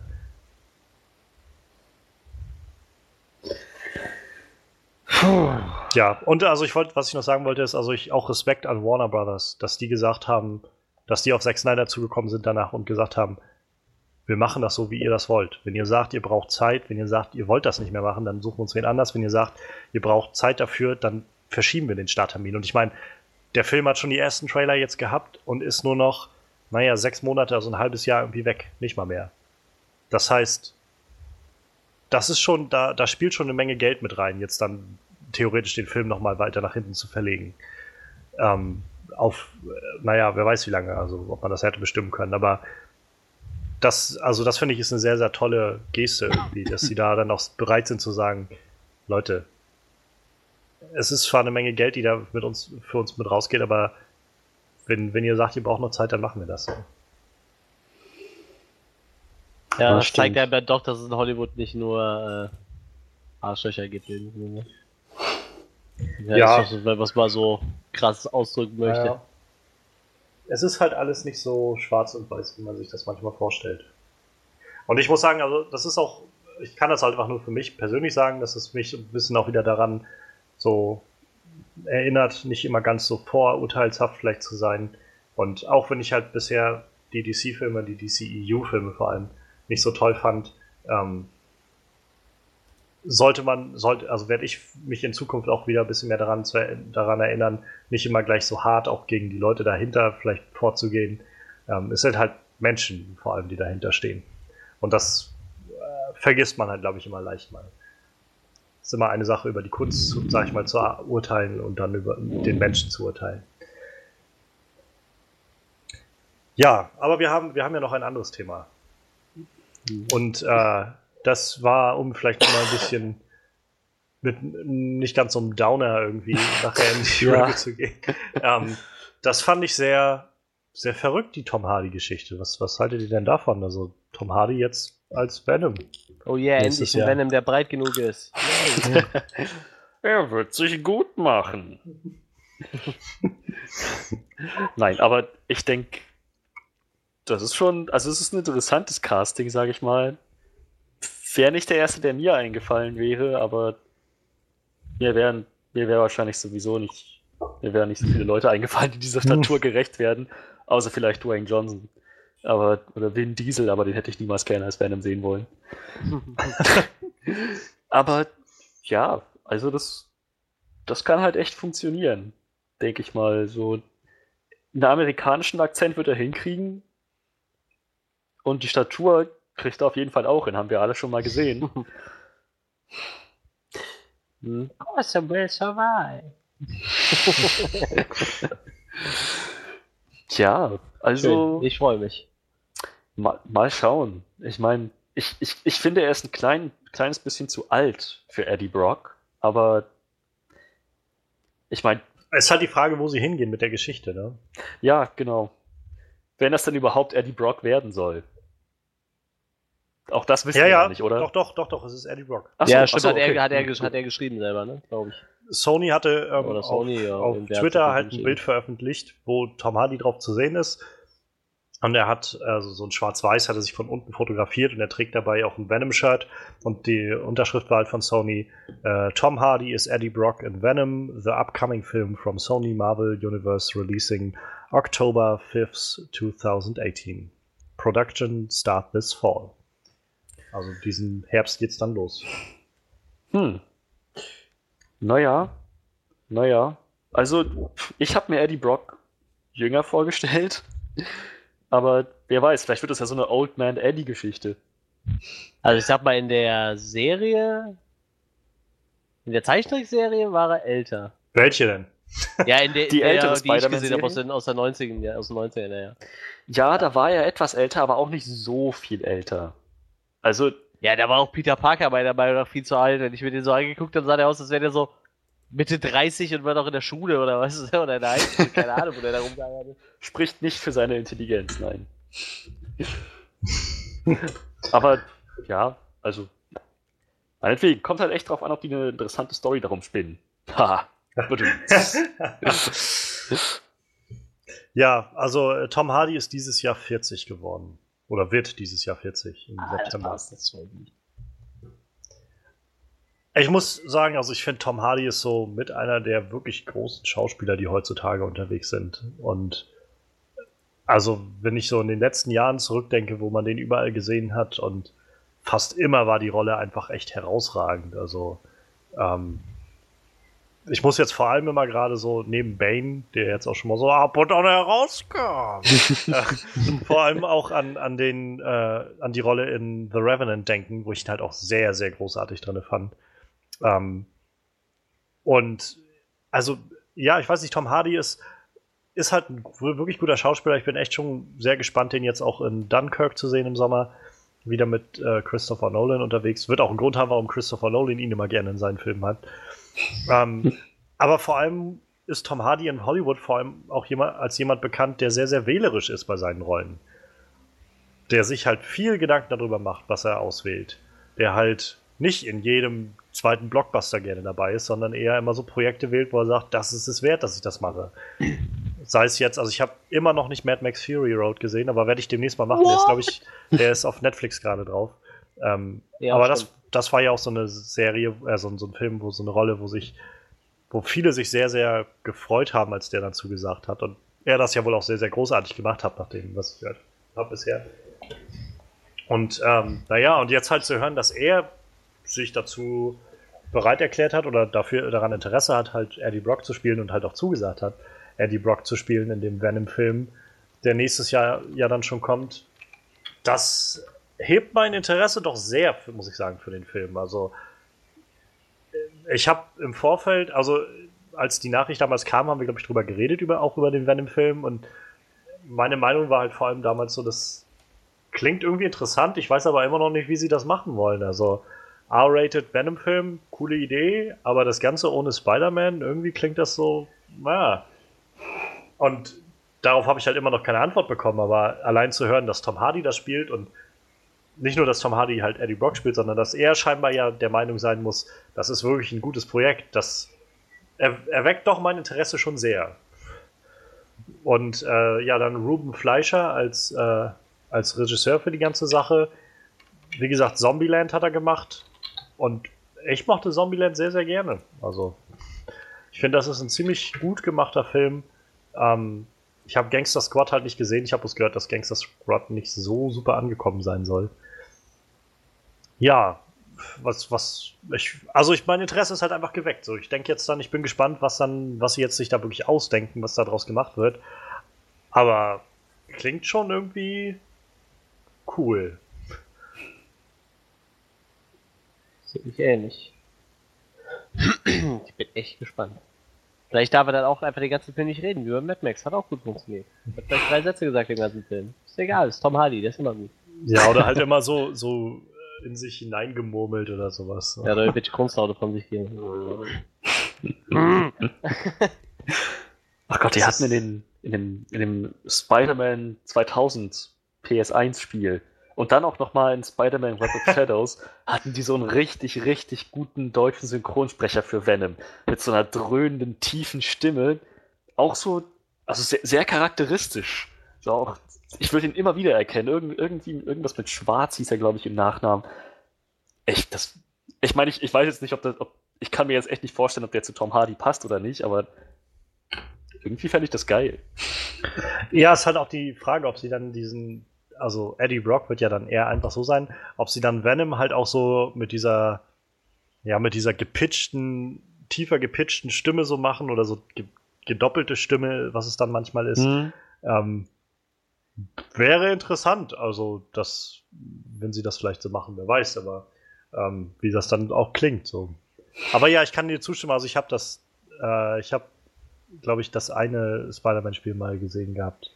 Äh, und das fand ich damals ziemlich interessant, also wie, er, wie der Venom da, dargestellt war. Und man braucht halt einfach dieses Verrückte dann auch da drin. So. Oh ja. Ist halt, Venom ist ziemlich verrückt. Ist halt immer noch die Frage, ich, wie gesagt, storymäßig frage ich mich halt immer noch, wie sie das Ganze aufziehen wollen. Ob, ob das wie jetzt, naja, wie jetzt schon vor ein paar Monaten damals gemunkelt wurde, so wie bei Live, dass das so dieses Prequel sein soll, was es dann mhm. jetzt ja nicht war, aber so, ob, es vielleicht in so eine Richtung geht, dass halt Venom wie halt so ein, so ein übernatürlicher Antagonist ist gegen irgendwie die Menschen und dann so wie in so einem Horrorfilm die nach und nach irgendwie alle ausschaltet oder ob das eher so eine, naja, Anti-Heldenrolle einnimmt, was ja auch funktioniert bei Venom. Also in, den, Oh ja. in den Comics hat es das ja schon auch gegeben. Und ich, ich frage mich halt, wie gesagt, wo es hingeht. Und also, wenn sie ihn, an, ihn als Anti-Helden nehmen, dann wäre halt die Frage, wer der Antagonist wird, ob sie dann wirklich Carnage nehmen oder sowas. Oder es ist, es bleibt spannend. So. Ich, das Einzige, was mir jetzt halt immer noch so ein bisschen, bisschen Sorgen bereitet, ist halt einfach, dass Sony dahinter steht. Und Sony ist einfach in den letzten Jahren so einmal so auf dem Sprung, irgendwie das nächste große Ding zu machen, dass sie halt auch mal vergessen, irgendwie Luft zu holen und der ganzen Sache Raum zu geben. Also ähm, ich hatte gerade letztens noch den, den äh, ersten Trailer für den Emoji-Film gesehen und ich meine, der war auch von Sony. Und ah, das war schon wieder so, wo ich gedacht habe, da merkt man einfach so, wie sie einfach nur versucht haben, naja, äh, diese ganzen, äh, diese ganzen Dings, Animationsfilme sind irgendwie gerade voll in. Und äh, ja, was, was, dann machen wir einfach so eine Story, die halt so ein bisschen ist wie, äh, wie halt Inside Out, was wir letztes Jahr oder vor zwei Jahren hatten von Disney, das war auch erfolgreich. Und nur halt alles mit schlechtem Humor, also so billig halt, so einfach so schnell, nicht viel Aufwand machen, das Writing, Hauptsache es wird schnell fertig so. Und ach, ja, und das, da habe ich halt einfach so ein bisschen, so ein bisschen Angst vor, dass sie vielleicht wieder zu schnell sind. Also das, was wir auch bei den Amazing Spider-Man-Filmen gesehen haben, dass sie halt zu viel in einem Film machen wollen, gerade bei Amazing Spider-Man 2 dann irgendwie fünf Villains reinbauen und dann noch irgendwie drei Storylines vorbereiten für die nächsten Filme und dann nehmt euch lieber Zeit, so. Naja. Aber ich denke, das, das bleibt auf jeden Fall spannend. Also mal gucken, was dann die nächsten Meldungen dazu werden und ob sie vielleicht auch irgendwann was raushauen zu ihrem Black Cat und Silver Sable Film. Wo ich, da habe ich noch gar keine Ahnung, was ich davon halten soll. Also bei Venom, meinetwegen, das kann ich mir noch am Rande irgendwo gibt es dann ein Szenario, wo das ohne Spidey funktioniert, aber Black Cat ohne Spidey? gibt es da so. Also ich kenne mich jetzt nicht so aus mit dem Charakter, aber gibt es da so viele spannende Stories, wo sie einfach alleine unterwegs ist und Es gibt ihre Origin-Story, aber viel mehr als das würde mir jetzt, glaube ich, nicht einfallen. Allerdings bin ich ja auch, bin ich auch nicht so versiert in den Comics. Ja. Wer weiß, wie, wie der Deal auch mit, äh, mit Marvel aussieht von Sony. Vielleicht im Deal ist ja, nach dem, was ich jetzt so, was man jetzt so hört, noch ein Spider-Man Homecoming Sequel mit drin, neben den Avengers-Film. Und danach wäre der Deal dann ausgelaufen. Also ich meine, dann ist halt die Frage, ob sie das dann noch verlängern. Ich würde mal davon ausgehen, dass sie den Deal verlängern. Jedenfalls, wenn sie jetzt mitbekommen, okay, ähm, das ist für beide Seiten irgendwie ein sehr lukratives Geschäft, weil Leute werden jetzt, also ich denke schon, dass viel, der neue Spider-Man Homecoming eine Menge Geld einspielen wird, nach dem Eindruck, den äh, Spidey gemacht hat in Civil War und nachdem jetzt auch dann immer Marvel auch mit draufsteht und so. Tony Stark ist so viel in den Trailern damit drin, also die werden, glaube ich, ordentlich Geld damit verdienen und das geht ja alles an Sony wahrscheinlich.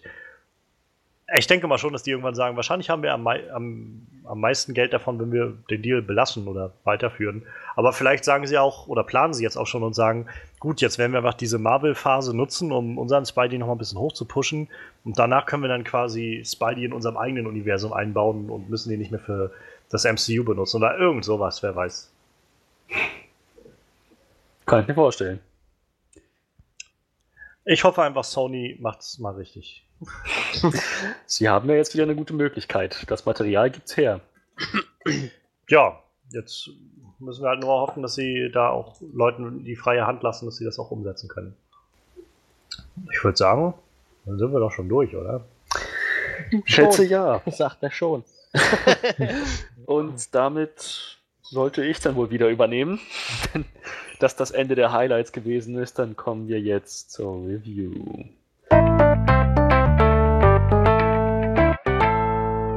Alien Covenant.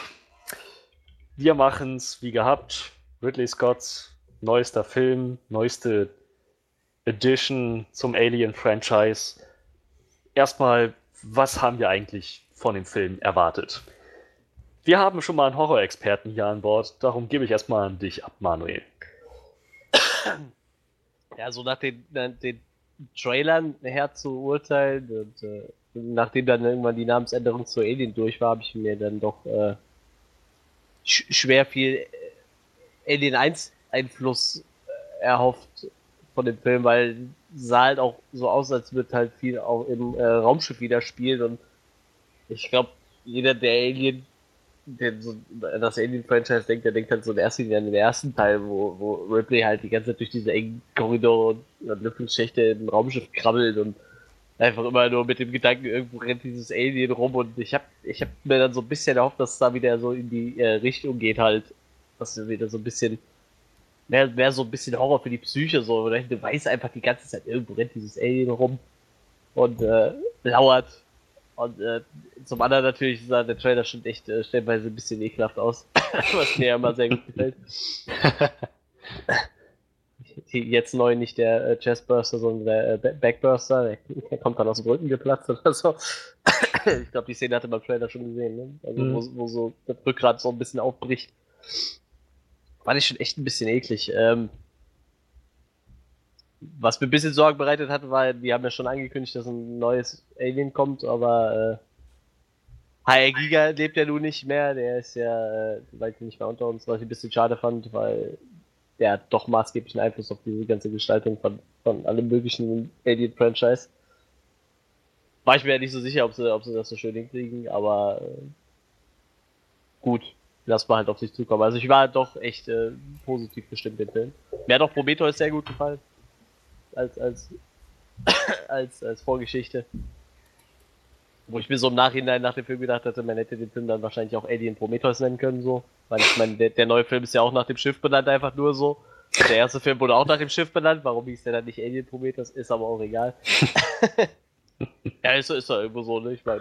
Ich glaube, der Gedanke war damals, dass Ridley Scott sich eigentlich entfernen wollte von dem Alien. Ja, ja, ich weiß. Hm. Hat, hat halt scheiße funktioniert. Was wollte, ja.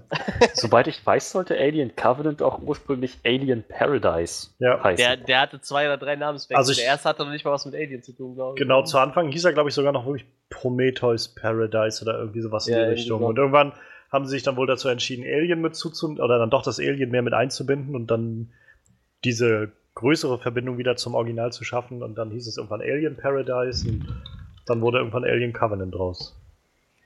Ja, wie, wie gesagt, äh, ich finde so der Name verpflichtet, ne? Und äh, wie gesagt, der Trailer hat mir halt auch so das Gefühl gegeben, dass es wieder so ein bisschen zurück so zu Teil 1 geht. Und äh, ich habe halt wieder viel, viel schön Psycho-Horror erwartet, so mit einem Alien, was die ganze Zeit irgendwo durchs Schiff creept und keiner findet es. Und so, das war so, so meine Hoffnung, die ich vor dem Film halt hatte. Wie gesagt, ich war dem sehr äh, positiv entgegengestimmt auf jeden Fall. Hab mich echt ein bisschen gefreut drauf. Ja, so ist das wohl. Na dann. Johannes, machen wir doch bei dir weiter. Ja. Das könnte spannend werden. Für den, für den, äh, für den häufigen Zuhörer ist es wahrscheinlich keine Neuheit, dass ich jetzt nicht der größte Fan von so gerade diesem sehr ekligen Horror bin. Also es gibt, es gibt so zwei Sachen im Horrorbereich, die mir irgendwie so Grund zuwiderlaufen. Das ist zum einen Besessenheit, wenn irgendwelche Leute von Dämonen oder, oder Teufeln oder Geistern oder irgendwas besessen sind. Das finde ich irgendwie ziemlich abartig, den Gedanken, so auf so einer paranormalen Ebene. Und zum anderen, wenn es so um wirklich sehr, sehr grafische, Ge also nicht Gewalt, aber so dieses sehr, sehr grafische Splatter-Ding geht irgendwie. Und ich hatte jetzt auch im Vorfeld schon wieder so ein paar Diskussionen irgendwie mit Leuten, die halt meinten, ja, das ist doch kein Splatter. Für mich ist das schon Splatter, wenn irgendwie der Rücken auseinanderbricht und da was rauskommt. So, das, das definiere ich für mich jedenfalls schon als Splatter. Und, naja, und äh, ja, ich weiß nicht, also davon war ich halt jetzt schon irgendwie sehr, sehr bestimmt, irgendwie, als ich dann den ersten Trailer gesehen habe zu Alien Covenant, weil ja, das, das haben ja auch die Trailer bis, also fand ich so sehr wiedergegeben. Das war so das, was du auch schon meintest, Manuel, irgendwie dieses, es wirkte alles sehr, sehr klaustrophobisch in den, äh, in den Trailern. Das, was ich halt immer so höre von den ersten Alien-Filmen. Also ich habe noch keinen der Filme im Vorfeld gesehen. Also ich glaube, ich habe mal die zweite Hälfte des zweiten Films so irgendwann beim Durchhalten mal abends irgendwo nebenbei gesehen, ähm, was schon lange her ist. Und kann mich nur noch an die Szene erinnern am Schluss von Alien 2, wenn dann, ähm, wenn Alan Ripley dann in diesem Exoskelett-Ding dann äh, mhm. irgendwie auf die Queen losgeht und dann mit diesem Get away from her, you bitch! ähm, ich weiß nicht mehr, wie sie es auf Deutsch sagt, aber diese Szene habe ich jetzt noch im Kopf gehabt. Aber das war auch äh, nicht Ridley Scott, sondern James Camerons Film. Naja, auf jeden Fall, ich habe halt die Original Alien-Filme nicht gesehen. Ich habe Alien vs. Predator, glaube ich, mal gesehen, fand den so, ma. Und ja, und dann habe ich halt jetzt gehört, Ridley Scott kommt nach Prometheus und äh, jetzt wieder zurück zu dem Franchise. Das heißt wieder Alien. Und das war so, wo ich gedacht habe, vielleicht ist das jetzt mal die Gelegenheit, einfach auch mal sich so über seinen eigenen Schatten zu springen, sich mit der Sache ein bisschen auseinanderzusetzen. Ähm, wenn Ridley Scott dabei ist, den letzten Film davor, den er gemacht hat, der Marsianer, fand ich großartig, wo ich gedacht habe, dass das ist wirklich mal, also das ist nicht nur einfach ein guter Film, das war wirklich für mich ein sehr herausragender Film. War ja, glaube ich, auch Oscar nominiert. Ähm, und ja, also insofern habe ich gedacht, wahrscheinlich wird das jetzt irgendwie ein sehr creepiger Film, ein sehr, sehr herausfordernder Film für mich, der, ja, der mich so an meine Grenzen treiben wird, gerade was so diese grafische Darstellung von, von Gedärmen und Gedöns und sowas angeht. Ja, und, und insofern war ich halt so ein bisschen getrieben davon. Aber ich habe halt schon gedacht, das wird wohl, wird dann vielleicht wieder was, was Besseres werden. Ich weiß halt, also was ich vor allem an Alien, weiß ich nicht, äh, so, sag ich mal, Ranking mitbekommen habe bisher, ist halt, dass, dass es so ziemlich große Einigkeit darüber geht, dass Alien 1 und 2, also Alien und Aliens, so hm. die beiden besten Filme des Franchises sind. Das erste ist wohl mehr so dieser klaustrophobische Horror und James Cameron hat dann mit dem zweiten eher so dieses Action-Horror-Ding irgendwie auf wirklich so brill brillant irgendwie auf die Spitze getrieben. Drei und vier waren dann wohl nicht mehr so gut. Und mhm. bei, Prome bei Prometheus habe ich halt ganz, ganz viel gehört, dass da Leute sehr, sehr enttäuscht von waren von dem Film meine Schwester hat mir jedenfalls sehr oft auch gesagt, die war, glaube ich, mal in dem drinne, äh, so von wegen, dass sie den ziemlich, ziemlich bescheuert fand, weil die Charaktere alle mega dumm waren und, äh, und das alles irgendwie so vollgestopft war mit irgendeiner Mythologie, die aber keinen Sinn macht und naja. Aber ja, das, insofern habe ich gedacht, weiß ich nicht, wenn sie jetzt, es hieß ja auch im Vorfeld immer so, Alien Covenant geht wieder zurück an die Wurzeln von Teil 1 und 2 und ich dachte habe, okay, wenn, wenn, die, wenn die versuchen wir jetzt zurückzugehen zu den beiden Teilen, die so mit als die besten gelten, dann, dann kann das auch nicht verkehrt sein. Tja. Hat dich, hat dich denn eigentlich die, die FSK-Einstufung ein bisschen beruhigt so? Was, was so deine mir angeht? Hab ich, hab ich gar nicht mitbekommen. Was war denn da? Ab 16 der, der hat nur eine 16er bekommen halt, ne? Ich frage mich jedes Mal, wie das sein kann bei solchen Filmen. Ja, mittlerweile ist halt echt krass, aber du, ich verfolge das ja durch die ganzen Horrorportale verfolge. Auch was mittlerweile vom Index fliegt, wo du dir so überlegt hast, ich weiß schon, warum die Filme damals auf dem Index genannt sind. So, so. Mittlerweile kommt einfach alles runter. Das ist halt total krass. Ich meine, das ist halt alles nicht mehr zeitgemäß, aber mittlerweile sind die echt äh, sehr abgestumpft, die FSK, glaube ich. Ja.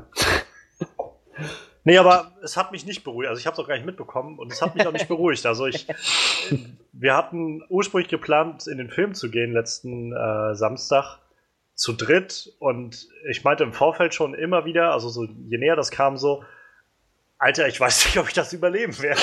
Das, wenn das jetzt echt so wird, so, so eklig und so spannungsvoll, wie das in den Trailern irgendwie so gewirkt hat, die ganze Zeit so traumatisierend und verstörend, dann weiß ich echt nicht, ob ich das durchhalte, irgendwie so zwei Stunden. Oh.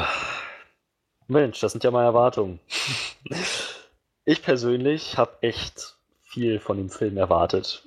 Mir hat Alien 1 ganz gut gefallen. Ich fand den ganz okay. Hat mir jetzt nicht so viel gegeben, weil ich finde, dass der stellenweise sehr langatmig war. Nicht besonders viel passiert ist. Alien 2 schon bedeutender, bedeutender Schritt nach vorne. Und dann dachte ich, naja, wenn, wenn Ridley Scott aus Prometheus gelernt hat, wenn er sich das zu Herzen genommen hat, was die Leute da als Feedback gegeben haben, dann kann das schon, dann kann er jetzt korrigieren sozusagen. Ich glaube, dass das möglich ist. Ich glaube, dass das möglich ist und deswegen dachte ich so, dass das könnte mal seit, seit ziemlich langem, weil wie gesagt Alien 3 und 4 jetzt nicht so berauschend waren, mal wieder ein richtig, richtig exzellenter Alien-Film werden. Ich mochte Alien vs. Predator, aber damit bin ich in einer Minderheit und der ist, wenn ich das richtig verstanden habe, auch nicht Teil des Canon, wenn so. Also ich, ich glaube, es gibt halt kein offizielles Statement irgendwie dazu, was jetzt Canon ist oder nicht. Aber ich, ich glaube halt, das Ding ist, allein mit der Kontinuität funktioniert das schon nicht mehr, wenn man irgendwie davon ja, ausgeht, dass Aliens und Predator irgendwie schon vor Jahrtausenden auf der Erde gewesen sind oder sowas. Und Also, so wirklich geht davon niemand aus, dass das in, in derselben Kontinuität Ich, ich glaube, gerade seit jetzt dem Teil funktioniert das noch weniger, glaube ich. Ich glaube, jetzt der Teil, der hat dann nochmal diese komplette Zeitlinie so durcheinander gebracht, irgendwie. Ich glaube, das haut nicht mehr hin. Aber ist mir auch egal, ich mag Alien vs. Predator trotzdem. Ich schließe mich da Freddy an. Ich finde die beide eigentlich ziemlich geil. Ich habe auf jeden Fall echt Spaß gehabt. Oh ja. Ich mag das, wenn so ein Predator so ein Alien am Schwanz packt und es dagegen jemand klatscht. Das ist einfach super. Die hatten halt echt ziemlich coole Fights da drin. Ja. Wo die, wo die Stärken und Schwächen von beiden gut ausgearbeitet wurden. Aber wir schweifen ab. Was ich sagen wollte, ich habe mich echt sehr auf den Film gefreut und ich habe auch wirklich gehofft, dass das jetzt der, der Film wird, der mal wieder gut ankommt, der dem ganzen Franchise wieder Aufwind gibt, der das Ganze noch mal ein bisschen antreibt. Also ja, um ein bisschen, bisschen präziser, ich habe mir richtig gute Action vorgestellt. Ich habe natürlich ordentlich effektiven Body-Horror erwartet. Ich habe meine Probleme mit Besessenheit, wie du, Johannes, aber ich habe jetzt nicht so das Ding mit Organismen, die sich aus anderen Organismen raus oder reinfressen. Ich sag mal, das ist, das kann, das ist vertretbar, das finde ich sogar noch irgendwie interessant. Aber ja, genau, also was, was in der Richtung hatte ich erwartet? Einfach ein Film, der wirklich ähnlich wie Alien 2 eine, gute, eine richtig gute Balance findet zwischen Horror und Grusel und Spannung und Action. Genau das. Gut. Dann schlage ich vor, schauen wir doch mal rein, was uns gut gefallen hat. Ich fange mal erstmal direkt bei mir an. Also, ich muss sagen, die, die blutigen Szenen, die es gegeben hat, die haben echt gewirkt, mhm. fand ich. Mit den Burstern, egal wo die rauskamen, auch mit den äh, genmutierten Aliens, die noch nicht ganz die Perfektion erreicht hatten. Wenn ich an diese Szene denke, wo sich das, dieses weiße Alien an, oh Gott, wie ich war glaub, der das Name? Neomorph ist das. Ist, ja, das ist jetzt die Frage. Sind das nicht alles irgendwie Neomorphs? Also ich glaube, so haben sie es im Vorfeld jedenfalls Ja, das, das Neue während ist des das Merchandise Neomorph, genannt. dieses, Das mag ich dieses. Weiße und das Alte ist halt das Xenomorph weiterhin. Aber auch, also auch unter den Neomorphs gab es aber nochmal ein paar Veränderungen und Abstufungen. Ja, Scheinbar. Ja, die sind ja aber auch genau. äh, un- unglaublich schnell gewachsen. Ich konnte das sowieso nicht so ganz einsortieren. Nicht, ob das dasselbe ist, als jetzt ein anderes, was viel größer ist. Das ging ja so super schnell. Ja, also das Neomorph, das sich da an die, die, die, die, die, oh, IMDb, jedenfalls an diese Frau angeschlichen hat und sie dann umgebracht hat. Das hat halt, das, das fand ich halt, das war genau das, was ich erwartet hatte. So ziemlich, ziemlich gruselig und auch echt eklig, dass ich dann da saß und dachte, ich, ich, ich, ich würde echt alles geben, um niemals in so einer Situation zu stecken. Das ist so, ich bin so froh, dass das nur ein Film ist und ich hier in Sicherheit auf meinem Kinositz verharren darf. War das Ferris? Oder K Kareen? Nee, ich glaube, es war Ferris, oder? Sagen wir, es war Ferris. genau, aber ja, auch wie gesagt, die Burster haben gut funktioniert und es war halt schon an, an, an den Stellen, wo es blutig wurde, hat, hat das schon einen sehr starken Effekt auf mich gehabt, dass ich auch sehr, auch wenn das jetzt komisch klingt, echt zufriedenstellend. Ich, ich Ja. mochte diese ganze Szene in diesem Länder total gerne halt äh, von der Szene mit dem, mit dem, mit dem, ich nenne jetzt der Backbuster. Also die ganze Szene, wo sie da krank in diese Station reinfällt und das, oder er, nee, warte, das war ein Typ, ne? Erstmal. Ja, ja. ja. Der, der, der von Kong synchronisiert wurde im Deutschen übrigens. ich möchte das Oh. immer wieder einwerfen. ja, der hat ja nur drei Sätze, glaube ich, gesprochen, ne, der Typ. Ja, zum Glück. Ist auch wieder völlig an mir vorbeigegangen. Es, ich fand's auch okay, also, wie gesagt, waren halt Ja. nur drei, vier Sätze, die waren halt Ich wollte gerade sagen, er hat ja nur irgendwie drei Sätze. So. Das ist mir jetzt, und das war auch nur irgendwie. Ich geh mal austreten. Mir, mir, ja, oder, oder mir geht's gut oder so. Ja, ja, ja, ja, deshalb. Ist auch Der soll okay bloß zum- aufhören damit. Der soll aufhören. Nicht, dass irgendwann wirklich jemand auf die Idee kommt, er könnte das. Naja, also ich meine, vielleicht lernt er jetzt ja auch demnächst noch ein bisschen was dazu. Also so ist ja nur nicht. Ja, ich, ich, ich finde das gerade gut, dass du dem so kleine Rollen geben. Weißt du, so wie gesagt, so ein Typ, der drei Sätze Wie den du nicht viel- Joker. Ja, das, das war natürlich schon ein bisschen over the top, aber jetzt hier diese kleinen Rollen, die auch, hat er ja bei Resident Evil auch gehabt, auch nur fünf Sätze gesprochen oder so. Das ist ja echt zum Lernen, das ist okay. Egal, da wollte ich auch gar nicht drauf hinaus, aber auf jeden Fall diese ganze Szene von, wie er in diese Länder reinkommt und äh, bis dahin, dass dieser ganze Länder explodiert, was ich äh, echt abgefahren fand. Was, ich weiß nicht, was sie diesem Ding alles transportiert haben. Meine, meine Fresse gab das eine Explosion, als dieses Ding in die Luft gegangen ist. Das war schon übel. Wahrscheinlich Treibstoff oder so. Ja, alles Mögliche. Da waren ja noch ein paar Gasbuddeln für alles Mögliche wahrscheinlich. Ne? Wahrscheinlich noch Sauerstoff, je nachdem, wo du landest. Ist ja auch egal, was da explodiert ist. Auf jeden Fall, so diese ganze Szene bis dahin fand ich ziemlich, ziemlich abgefahren eigentlich. Ich bin sehr gut gefallen. Ja, also ich fand gerade, also wie, wie du auch schon sagtest, Freddy, irgendwie die blutigen Sachen irgendwie auch sehr eindrucksvoll irgendwie. Also sie, sie waren halt schon in die Richtung, wie ich mir das gedacht habe, dass ich schon ziemlich, also ich fand schon ziemlich eklig so. Sei es jetzt mit, mit dem Backbuster, als das nachher losging und irgendwie halt auch so, naja, irgendwie auch alles so einfach rausfällt, so hinten aus dem Körper, was so da drin ist. Das, es ist schon, also sowas muss ich jetzt nicht halt nicht so gerne sehen irgendwie. Und ähm, ja, ich weiß nicht. Aber es war schön gemacht, oder? also, äh, das ist, glaube ich, generell, also das, was, was man Ridley Scott halt nie, also selbst in den schlechteren Filmen, ähm, er ist halt immer, immer gut, was so Visuelles angeht, finde ich. Also, ich finde, der Film hat so generell sehr, sehr starke visuelle Stärken gehabt, sei es jetzt, und auch so sehr starke Bilder irgendwie so von, sei es jetzt diese Landschaftsaufnahmen, wenn sie dann über diese, über den Planeten das erste Mal darüber geflogen sind oder so. Oder halt, ja, sei es jetzt irgendwie diese Darstellung, wie diese Wesen dann irgendwie kommen und ähm, das, das sieht schon alles irgendwie sehr, sehr. Äh, ich will auf der einen Seite sagen, sehr, sehr, weiß ich nicht, brillant aus so. Also in dem Sinne von, von so, so glatt und, und irgendwie sehr, sehr perfekt so. Aber gleichzeitig wirkt es auch trotzdem irgendwie so dreckig und, und äh, ja, eben passend zu dem ganzen Genre und, und dem Ton, den das Ganze anstrebt. Eben. Also, das ging ja schon los mit dem, mit dem 20th Century, äh, Century Fox Logo am Anfang, ja. was schon so völlig in diesem grünen Ton irgendwie gemacht wurde. Und, und genau das finde ich, also da finde ich, ist eine gute Balance entstanden, so zwischen, ähm, ja, so zwischen diesem, es sieht irgendwie alles sehr, sehr sehr, sehr perfekt und brillant aus, aber gleichzeitig nicht, nicht irgendwie steril und, und glatt, Stimmt, sondern ja. irgendwie dreckig und, und schon irgendwie eklig. So dieses, ja, das so einfangen können, dieses, was da so an, an Atmosphäre irgendwie aufkommen muss. Ja, stimmt.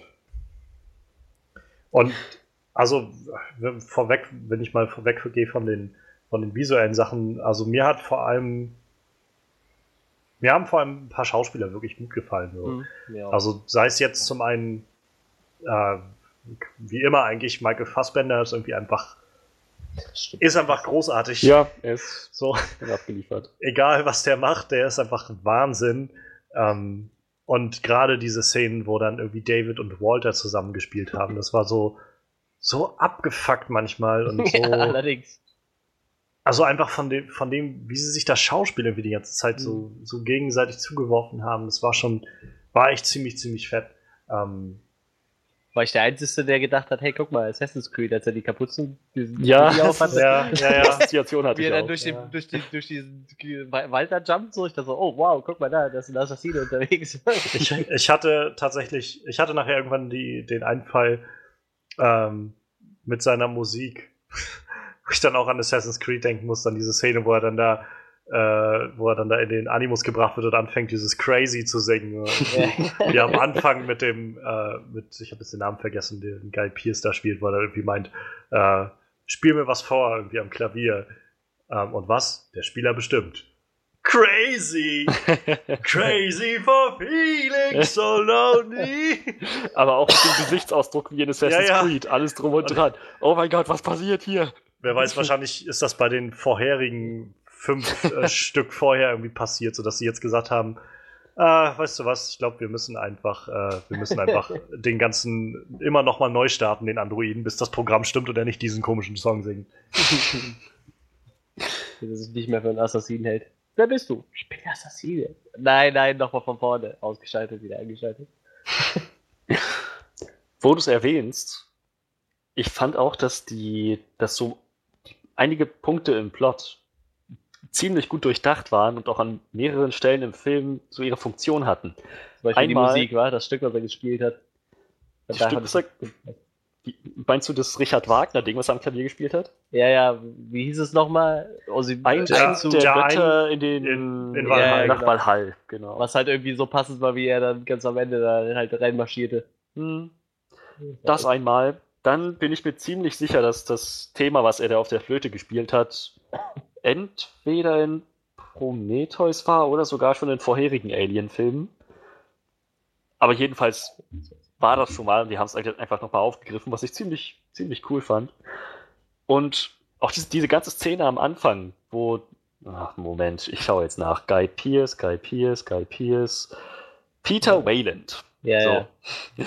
Der Vorname war mir nicht mehr. Also, Peter Wayland ähm, David dazu angewiesen hat, ein Stück zu spielen. David dann gefragt hat, welches. Und er ihm dann äh, meinte, der Spieler entscheidet. Also, David, ein Android, ist so konstruiert worden, dass er eigen, eigenständige Entscheidungen treffen kann.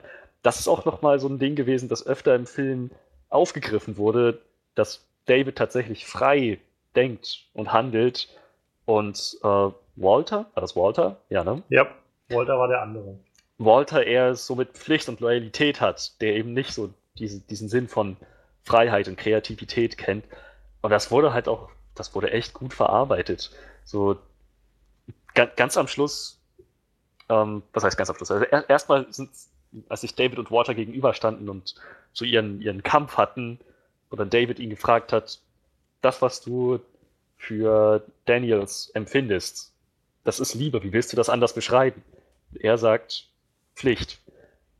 Später, als dann David im Raumschiff zusammen mit Daniels sitzt und sie sich bei ihm bedankt dafür, dass er sie gerettet hat, da sagt er ihr quasi genau das. Er sagt so, sie, sie bedankt sich ja, danke, dass du mir das Leben gerettet hast, für den zweiten Mann. Er sagt, das war meine Pflicht. So, das halt wieder, wieder aufzugreifen, fand ich echt ziemlich, ziemlich gut. Es wurde halt nicht nur irgendwas reingeworfen, jetzt deal with it und nächste Szene, sondern es war schon ziemlich stimmig in sich. Das mochte ich sehr gern. Ja, also ich kann da, glaube ich, gleich die nächste äh, schauspielerische Leistung reinwerfen, die mir gefallen hat. Das war nämlich auch die von Catherine Waterstone Genau. als, als die Daniels. Also Hm. ich finde zwar, dass der Charakter ein bisschen, bisschen blank geblieben ist, so im Großen und Ganzen, aber das, was sie da rausgeholt hat, war halt echt super. Und das, also ich muss halt, am Anfang habe ich halt noch so gedacht, irgendwie, ja, die kenne ich bisher halt eigentlich nur aus dem Fantastic Beasts, dem, dem Harry Potter Spin-off, was Hm. letztes Jahr ja kam.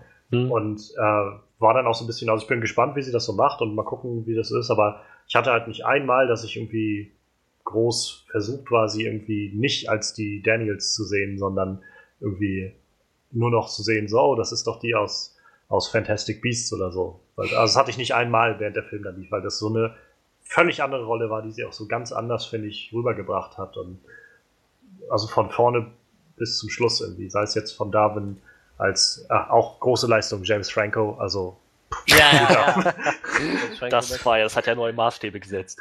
Aber ich muss echt sagen, so, ich gucke mir diese Filme so, Moment, Moment, Moment. War das James Franco? Ja, Oh ja, das war James Franco, geil. okay, da war er ja schon wieder weg, aber ich fand's trotzdem lustig. Ja, das hat mich ein bisschen gewundert. War. Also da frage ich mich, ob es dann irgendwie vielleicht vorher noch eine Szene gegeben hat, die dann rausgeschnitten wurde oder sowas. oder keine Ahnung. Aber vielleicht war das, vielleicht war das auch so ein Ding wie mit Daniel Craig, dass er einfach so am Set vorbeigelaufen ist und die meinten, hey, hast du Bock auf ein Cameo? Ja klar. ja, vielleicht. also ich meine, ich hatte im Vorfeld halt schon auch gelesen, dass James Franco dabei ist. Ich hatte es dann aber tatsächlich auch wieder vergessen. Und es war, glaube ich, auch damals schon stand so von wegen, ja, er wird bloß eine kleine Rolle irgendwo in dem Film haben. Aber dass sie halt so klein ist, Das ist wirklich winzig, ja. das Er war, war- wirklich er- nicht mehr als ein Cameo-Auftritt. Das war einfach nur, er ist gestorben am Anfang gleich in dem, in dem Pot da. Ja. Und da hat man ja kaum was von ihm gesehen. Und dann gab es halt noch diesen kleinen Videoausschnitt. Genau, genau. Ja, das Lustige ist, diesen Klettervideo-Ausschnitt und dann dachte ich so, hey, da, da gab's doch diesen Film, wo er als Kletterer abgestürzt ist. So. Aber Wie ist der 127 Ja, Hours, stimmt, ne? ja. ja. So, yay. Oh mein Gott. Gleich stürzt er ab und klemmt sich den Arm ein. Wäre lustig, wenn der. Charakter, wenn dem Charakter ein Arm fehlen würde oder so. Das wär, hätte ich ein bisschen wenn so eine Hand. Ich glaube, das wäre ein bisschen zu sehr unter die Nase gewesen. Aber das ist, das ist schon ziemlich, ziemlich meta, wenn man das mal so betrachtet.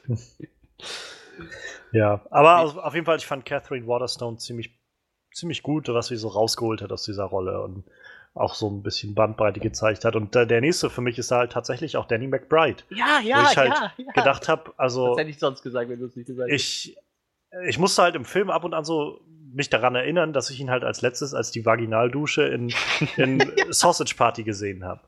Ich kenne den nur aus so Filmen. Ja, genau, so- Der macht nur so blöde Ananas Filme. Express Ja. und, und das ist das Ende und so Ja, diese ganz ganzen genau, Seth genau. Rogen-Dinger und so. Und das war jetzt mal, also nicht, dass das jetzt irgendwie die beste schauspielerische Leistung des, der Dekade war oder sowas, aber es war einfach was ganz, ganz anderes als das, was ich sonst von dem gesehen habe. Und er hat es wirklich gut gemacht, fand ich. Ja, also, ja. Es wirkt schon authentisch, ja. Ich habe mir das noch abgekauft, wie, äh, wie sie, diese ganze Szene, wo sie ihm gesagt haben, dass seine Frau tot ist. Die war echt ja. krass. Also ich fand das, Das- echt krass. ich fand, das war halt eine, für mich so ähm, halt ein Stück weiter dann. Also zum einen die Szene fand ich doch sehr berührend, wie er dann auch, äh, wo man ihm schon so angemerkt hat, wie, wie Daniels zu ihm meinte, so, von wegen können wir kurz äh, unter vier Augen im, im Kanal reden oder sowas und er schon so irgendwie sehr stutzig war und wahrscheinlich schon so erahnt hat, was auf ihn zukommt und naja, dann noch irgendwie so fertig war. Aber da fand ich halt noch am eindrucksvollsten eigentlich die Szene, als dann, äh, als sie dann nachher ankamen auf dem Schiff wieder auf der Covenant und äh, dann Daniels quasi so von wegen äh, gerade am Kochen war und er dann reinkam und meinte, bist du jetzt hier quasi der neue Captain? Und da ein bisschen gewitzelt haben und dann hatten sie sich beide halt angesehen und dann war auf einmal dieser Moment, wo beide einfach dieses, diese in Anführungszeichen fröhliche Atmosphäre nicht mehr aufrechterhalten konnten und beide einfach nur noch sich gegenseitig kurz Halt gegeben haben bei dem, was sie alles verloren haben. So, das war für mich eigentlich noch mit die, die eindrucksvollste Szene. So. Stimmt, das war schon echt bewegend. Ich mochte auch, muss ich jetzt nochmal anmerken, Billy Crudup als Orem. Der christliche Astronaut, der vorübergehend die Führung übernommen hat, Mhm. bevor er aufgrund von Mängeln, auf die wir später eingehen werden, geäxt wurde. Ich fand ihn echt, echt ziemlich cool. Ich, würd, ich mochte vor allem seinen Charakter irgendwie ganz gern. Ich hätte ich hätte mir eigentlich gewünscht, dass die da ein bisschen mehr draus machen aus diesem, diesem Ding, dass er, dass ihm Autorität verweigert wird, weil er gläubig ist und sozusagen damit als Fanatiker abgestempelt wird. Nicht viel mehr, einfach nur ein bisschen, bisschen mehr darauf eingehen. Vielleicht machen es ja noch in zukünftigen Filmen, in weiteren Filmen. Ich würde mir gern ein bisschen mehr davon wünschen, dass halt dieses Religionsbashing auch mal in einem anderen Licht erscheint.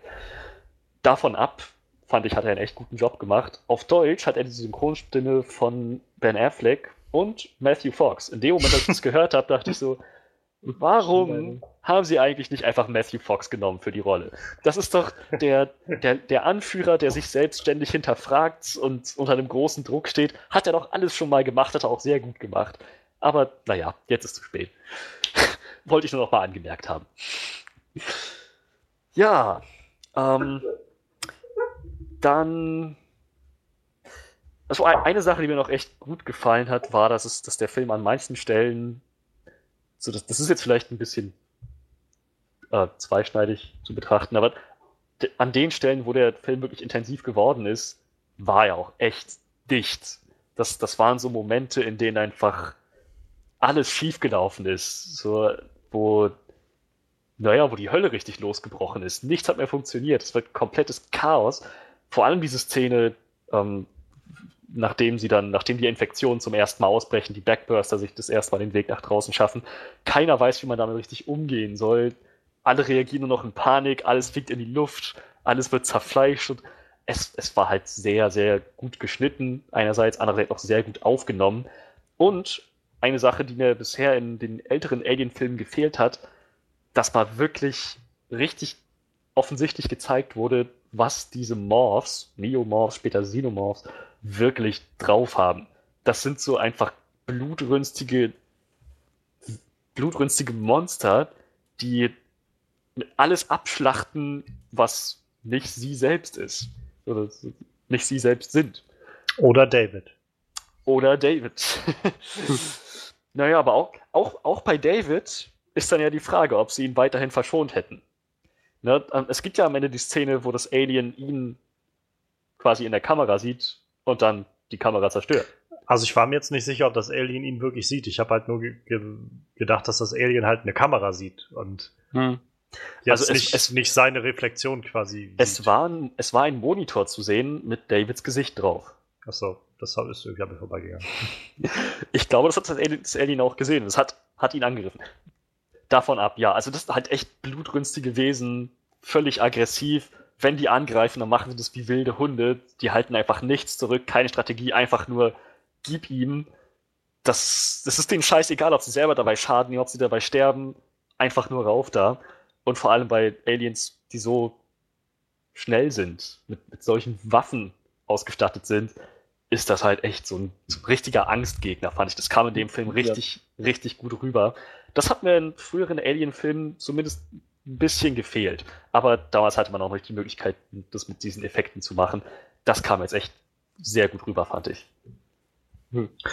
Ich, äh, mir fehlt natürlich immer so ein bisschen das Vorwissen so aus den vorherigen Filmen und ich habe mich jetzt halt auch nochmal im Nachhinein, nachdem ich den Film jetzt gesehen habe, noch ein bisschen belesen, so über Alien, äh, über äh, Prometheus und so ein bisschen das Alien-Franchise. Und, ähm, aber ohne, unabhängig davon, weil das, glaube ich, an vielen Stellen kritisiert wird, auch fand ich zum Beispiel diese Szene in diesem Rückblick, wo, äh, wo David dieses schwarze Zeug auf ja, die, das, das Virus. Auf die, äh, ja, also ich glaube, im, im, Prometheus ist es ja scheinbar so ein, so ein Black Goo, sagen sie, glaube ich, immer. So, so, eine Art schwarzer Schleim oder sowas, mhm. eine Flüssigkeit, die er da dann irgendwie hat. Und dass er, wie er die dann quasi auf die äh, Ingenieure loslässt, das ist, also fand ich, war eine ziemlich eindrucksvolle Szene. So. Ähm, ich, ich, mir fehlt halt jetzt irgendwie der Kontext, um das weiter bewerten zu können, weil ich, also ich habe halt online viel gelesen, dass viele Leute, die jetzt, oder einige Leute, die halt den Film gesehen haben, das jetzt ziemlich schade fanden, als einen ziemlichen Cop-Out empfanden, dafür, dass diese en äh, Engineers, also die Ingenieure, so vorbereitet wurden in Prometheus mhm. und so viele Fragen aufgeworfen wurden und dann tauchen irgendwie einmal kurz auf und werden irgendwie einfach alle niedergemetzelt. So. Und, ja. Naja, aber davon ab, ich fand, das war eine ziemlich eindrucksvolle Szene, weil ich halt schon gedacht habe, so, Alter, das ist, als ob so aus dem Nichts auf einmal einfach die, die Hölle losbricht auf mhm. dich und, und die komplette Apokalypse stattfindet und das war's so. Das, das fand ich ziemlich, ziemlich äh, eindrucksvoll als Szene so. Und da auch wieder Michael Fassbender, wie er dann da oben stand und diesen, dieses Gedicht von Ozymandias rezitiert hat, das war schon, das war schon ziemlich krass.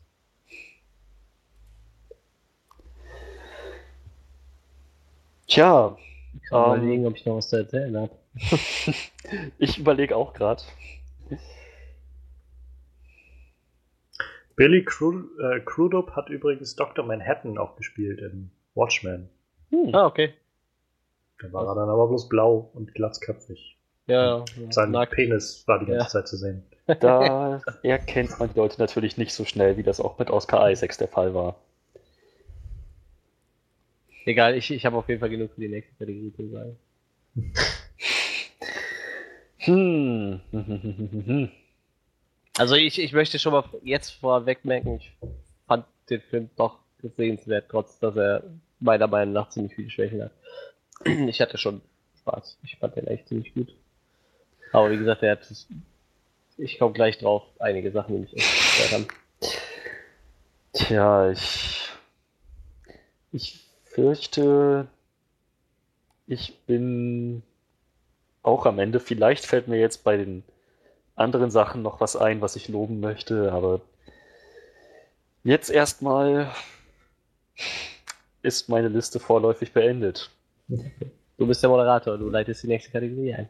naja, falls Johannes noch was loszuwerden hat. Ach ja, stimmt, den hab ich noch. Ich glaube, ich habe auch so ziemlich alles, was, was mir gefallen hat. Gut, also konnte ich irgendwie äußern. Also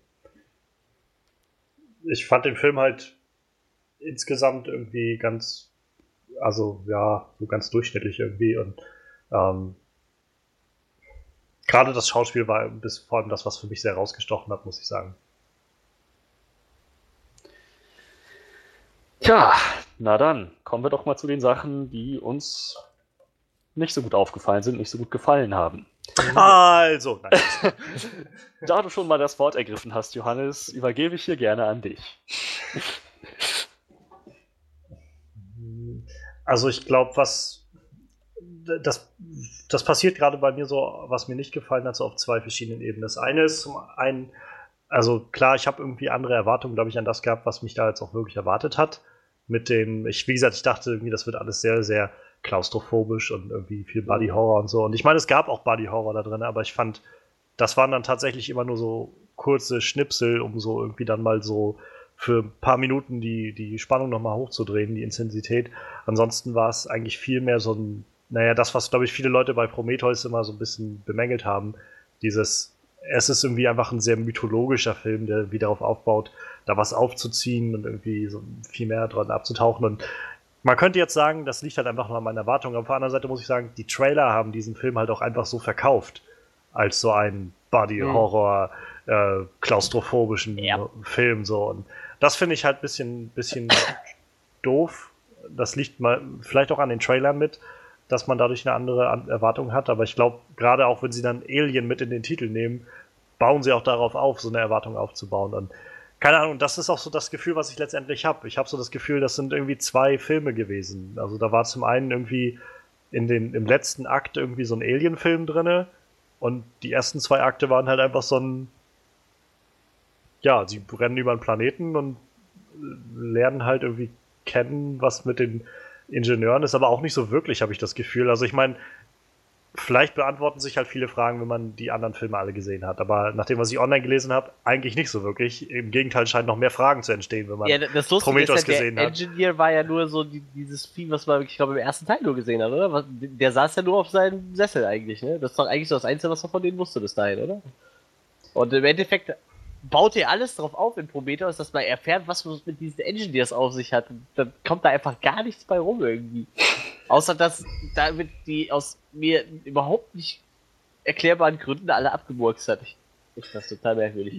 Naja, also ich weiß nicht, das Ding ist halt, also was mir halt verständlich geworden ist mit dem Film, ist, dass Ridley Scott es sehr, sehr spannend findet, sich anzugucken, wie, wie David tickt. So dieses, Hm. diese, diese Maschine, die irgendwie gegen Ja. ihre, ihren, äh, ihren Schöpfer rebelliert und, und irgendwie eigenes Leben kreieren will und über seine eigen, sein eigenes Wesen hinauswachsen will.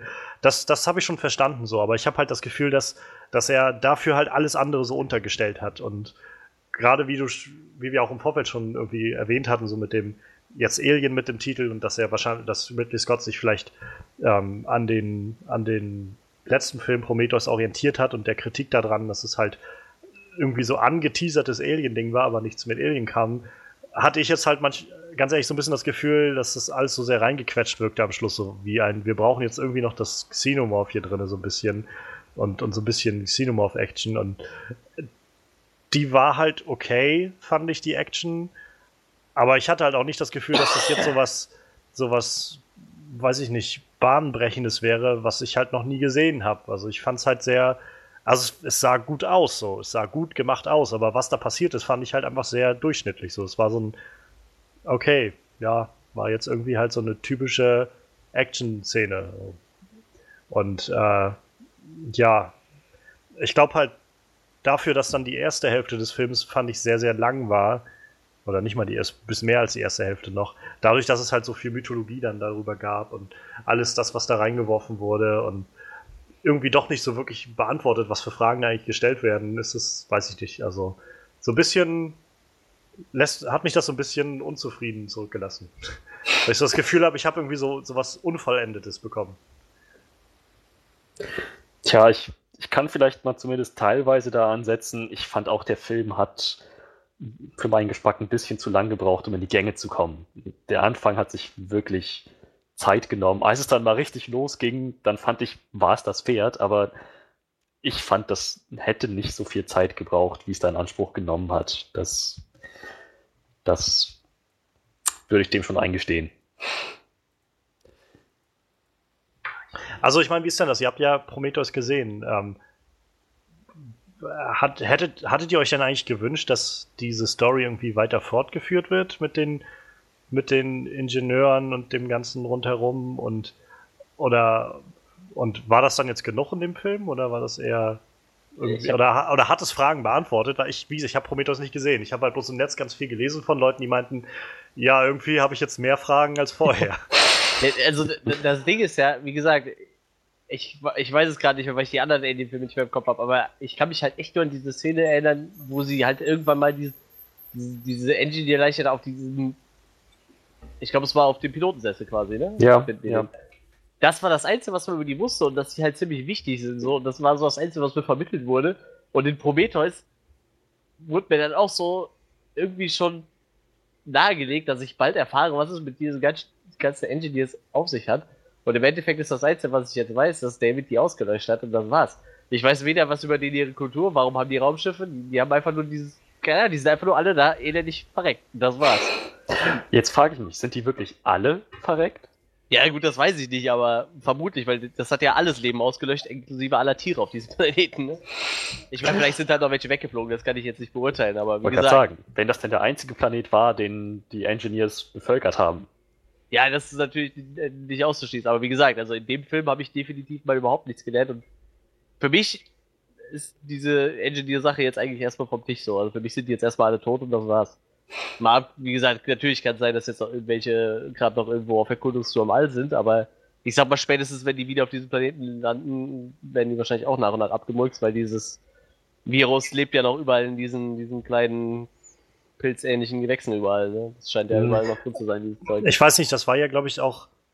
Also, man merkt ja schon, dass Ridley Scott sehr, sehr stark, finde ich, so diese, Kon diese, diese Verbindung wieder zu Prometheus gesucht hat mit dem Film. Also, allein mit, dass er David halt wieder irgendwie in den Zentrum setzt, der ja, glaube ich, im ersten Film auch schon irgendwie der Böse war. Und, äh, und halt die, wie hieß sie, Elizabeth Shaw nochmal mit irgendwie aufnimmt und da so, so mit thematisiert, was mit ihr passiert ist. Und ich glaube, Prometheus war ja auch so ein Herzensprojekt irgendwie von, von Ridley Scott, das alles mal irgendwie anders aufzuziehen. Und ja, ich weiß nicht, also ich habe halt, ich habe halt das Gefühl, dass er so ein bisschen hin und her gerissen war zwischen, ich mache jetzt hier halt ein Prometheus-Sequel oder ich mache jetzt einen Alien-Film. Und Naja. das, so fühlte sich das für mich, oder so, so stelle ich mir das vor, nach dem, was ich so höre von Prometheus und von den Alien-Filmen. Eine Sache, die doch, glaube ich, ganz gut funktioniert hat, war, in Prometheus sieht man doch die ähm, so, so Hologramme von Engineers, die Hm. panisch durch den Korridor laufen und sich dann hinter einer Tür verbarrikadieren. Ja, Dann noch ein anderes Mal ein Engineer, der sich an die Steuerkonsole von seinem Raumschiff setzt und als Kursziel die Erde setzt. Das ergibt jetzt zumindest irgendwie Sinn, für mich zumindest. So, ich meine, ich mein, David kommt, lässt das Virus frei. Ein paar Engineers da in dieser Struktur kriegen das mit und sagen, okay, hier wird gleich, hier wird bald alles niedergemäht sein. Wir verziehen uns. Zumindest würde ich das jetzt, würde ich diese beiden Sachen jetzt miteinander in Verbindung setzen. War, hä? Also, jetzt fehlt mir gerade ich gerade einfach der Film, aber was, also in, in Prometheus finden sie auf dem Schiff, auf der, was sie da, was sie da finden, Hologramme von den, oder Sie wie? finden- ja, ja, genau, genau, ja. ja. Sie finden Ein- quasi, das ist auch dieses Schiff. Ja, ja, ich weiß schon, dieses dieses halb, Ring- halbrunde, dieses sichelförmige, genau. Genau, dieses Das Ring- da. Ja, und da werden die ganze Zeit Hologramme eingespielt von den. Aber wie sollen, wie sollen die denn da Hologramme sehen von dem, wenn David die alle umbringt? Das passiert doch erst ein paar Jahre später. Ja, das ist eigentlich auch wieder wahr. das macht keinen Sinn. David ah, warte, springt- die hatten aber dieses äh, Virus schon an Bord, ne? Sie hatten das Virus an Bord, Ja, ja. ja, genau. Und so, also, wenn ich das richtig ja. verstanden habe, dann hatten die auch vor, das Leben auf der Erde zu vernichten. Die Engineers. Das weiß ich gerade nicht. Ahnung. Wäre auch wieder sowas, was schön wäre, als mal beantwortet zu haben. Ob Ja, das, das- denn so ist oder nicht. Das weil das macht ja dann, dann macht ja irgendwie David seine Haltung keinen Sinn, dass er die Engineers auslöscht, weil Davids Ziel ist ja, die Menschheit zu vernichten, weil er nicht mehr will, dass sie einen, einen Neustart machen können. Was halt auch überhaupt keinen Sinn ergibt. Ich verstehe die ganze, dieses ganze Handeln von ihm überhaupt nicht. Also das Ja, kann ich noch ich- so einigermaßen nachvollziehen, so dieses, der, das Wesen, das sich über seinen Schöpfer erheben will und so. Und Ja, aber wa warum? Ich, mir war es total unklar. Ja, ich, ich will nicht, dass die Menschheit eine zweite Chance bekommt. Warum? Wieso? Erklär mir das. Ich, ich hab's nicht verstanden. naja, scheinbar erachtet er die Menschheit als unwürdig. So. Das ist ja irgendwie, äh, ich weiß nicht, also mir war das echt extrem lasch. Fand das super lasch. Diese, diese ganze Erklärung, ja, nee, ich will das nicht, weil bla, und ach nee, nee, das war echt, echt zu faul. Naja, ich, ja, Ähm, ü- übernimm. Ja, er, er, er meinte ja auch an der einen Stelle, er, er wurde gefragt von, ich glaube, Walter hat ihn gefragt, wie war ähm, Peter Wayland? Dann sagte er, er war menschlich, Ja. seiner Schöpfung in keinster Weise würdig. So, das, das hat das eigentlich ganz gut nochmal zusammengefasst, fand ich so, seine ganze Ideologie. ja, aber wenn das alles war, war mir das echt, dann war es mir nicht genug. Ist halt einfach so. Kann ich mich so nicht mit abfinden, glaube ich. Ich weiß nicht, der Film bietet halt aber auch noch so viele andere Fragen, die irgendwie unbeantwortet geblieben sind. Wo ich auch bis das Gefühl habe, das liegt am Cut oder so, dass da Szenen fehlen oder sowas. Also gerade die Nummer mit dem, äh, mit, mit der Elizabeth Shaw, wo sie dann irgendwie diesen, diesen Ausschnitt gefunden haben, wie sie Country Roads gesungen hat.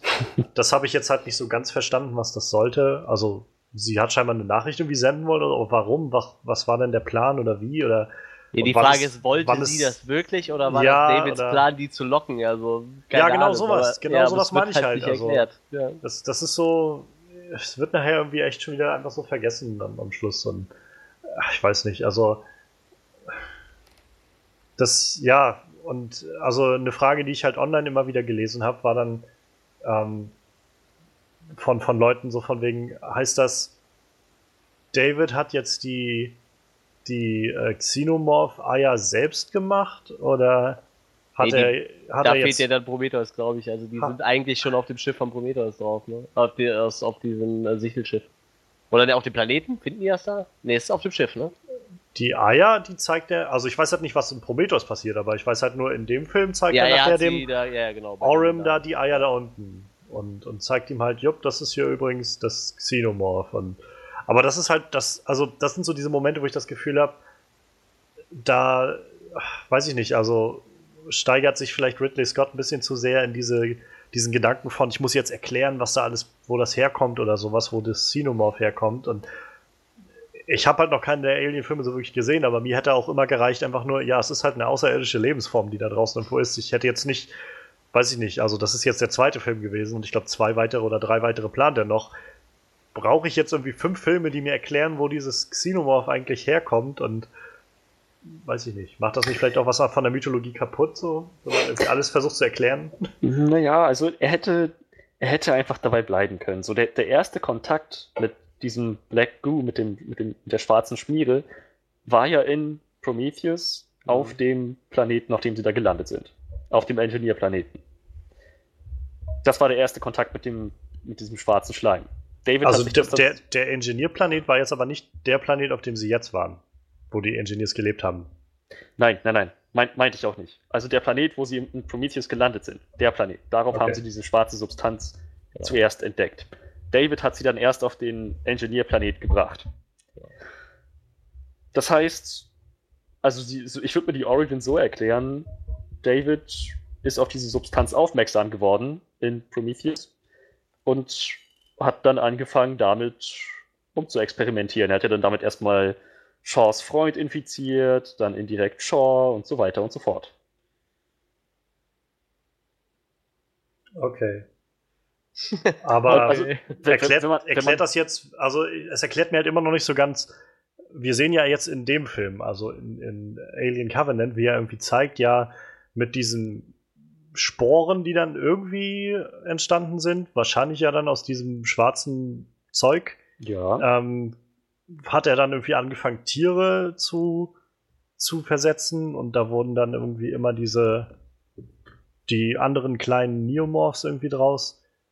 Ja, das und Zeug hat halt die Gene verändert. Ja, ich habe halt nur immer noch nicht verstanden, wo jetzt zum Schluss die fetten Eier herkamen. Die gab's die auf dem Planeten schon. Ja, aber die gab's auf dem Planeten schon, ne? War das so? Ich dachte, ich meine, die gab's bei, bei, ah, nee, bei, bei Prometheus gab's die doch schon, oder? Da waren die doch schon in dieser äh, Höhle drin. Wo die es erstmal finden. Oder suppte dann nur dieses schwarze Zeug raus? Ich bin mir gerade nicht Ich glaube, das suppte da nur raus. Und ich glaube, Facehugger gab's da noch nicht. Ist sie nicht auch irgendwas ins Gesicht gesprochen? Ich kann mich echt nicht erinnern. Also nicht, nicht in der Höhle. Erst ganz, ganz am ja, Ende genau. ist dem, dem Engineer ein Facehugger ins Gesicht gesprungen. Aber das war wirklich ganz am Ende. Da kam auch irgendwas komisches raus, ne? was man kurz mal gesehen hatte, meine ich. Ja, ja. Aber auch da, schon in Prometheus hat ja David seine Finger im Spiel und treibt das nee, Ganze das voran. Das ist ja auch, also. ähm, äh, wie man ja auch bei Alien vs. Predator gesehen hat, ein bisschen abhängig von dem, wo, wo die reinspringen. Ne? Das macht ja schon Sinn, dass der Xenomorph da noch ein bisschen anders aussah, wenn er so, so ein Engineer ja, halt ja. Das macht ja eh Sinn. Ja. Aber da möchte ich, äh, da könnte ich vielleicht jetzt mal einsteigen mit Sachen, die ja, ich unbedingt. zu kotzen fand. Ähm, ich fand das Design von diesem Neomorph richtig beschissen. So, hm. so, ein kleines Männchen, was da raus ploppt und Mutanten schnell groß das stimmt, wird und ja. einfach aussieht wie ein weißer Xenomorph. Was ist das denn? Da, da, das war dieses Problem, was ich am Anfang schon hatte, wo ich mir dachte, so HR Giga ist nicht mehr da. So, der ist halt maßgeblich für dieses Design verantwortlich. Und ich habe einfach nur gehofft, dass sie sein Design einfach weiterhin übernehmen. Und Ich finde, die haben es komplett versaut. Ich weiß zwar, wo die hin wollten, die wollten, dass es mehr menschlich wirkt, glaube Ja, ich. ja, Deshalb genau. So, aber ich fand, das haben die vollends verkackt.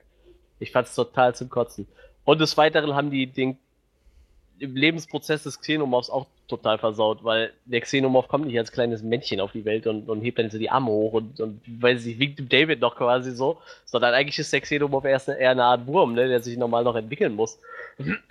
Da kommt ja normal nur dieser Kopf raus und, und schnappt so. Das ist im Endeffekt ein Wurm und kein kleines Männchen mit Ärmchen. So. Also, ich weiß nicht, was sie sich dabei gedacht haben, aber ich fand das vollkommen daneben. Das war designtechnisch so daneben. War das, bist du sicher, dass der ohne Gliedmaßen auf die Welt kommt? Ich meine, in Alien 1 sieht man vielleicht nur den Kopf. Und in Alien 3 kann ich mich erinnern, ist einer von denen aus dem Körper einer toten Kuh ausgebrochen und der hatte alle Gliedmaßen. Der hatte alle Glied. Ich weiß es nur, also ich, äh, wie gesagt, in den alten Filmen siehst du ja immer den Kopf. Und ich weiß es halt, in, und in den Spielen ist es halt auch so, dass es halt erst immer nur so eine Art Wurm ist halt, ne? Hm. Der dann nach und nach wächst noch. Also ich meine, die wachsen ja relativ zügig, ne? Die wachsen schnell, ja. Ja, hat man ja dem, an dem Weißen auch gesehen. Also so ähnlich läuft es ja beim Xenomorph auch ab, aber wie gesagt, dieses kleine Männchen, was da so rauskommt und dann so David anguckt, ich dachte, was ist das denn? Was soll das? Was ist das für ein Käse?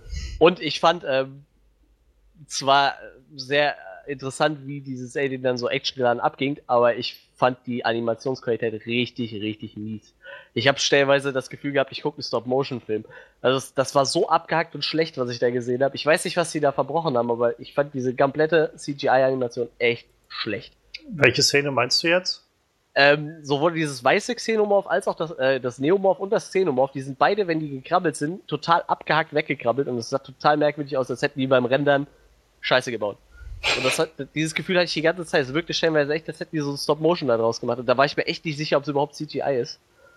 Ich meine, klar, wenn du jetzt so eine Puppe nimmst, dann hast du natürlich nicht die Möglichkeit, dass du die ganze Zeit an der Wand entlang springst oder so, so lustige Faxen zu machen, aber es wirkt einfach zehnmal geiler. Ich kann mir jetzt diesen Film von 1977 angucken oder von wann der erste ist und das sieht immer noch verdammt geil aus. Ich wette, wenn ich mir den Film in zwei Jahren angucke, werde ich den schon richtig beschissen finden, weil die für heutige Maßstäbe die Animationsqualität echt nicht gut war. Also ich fand die echt total zum Kotzen.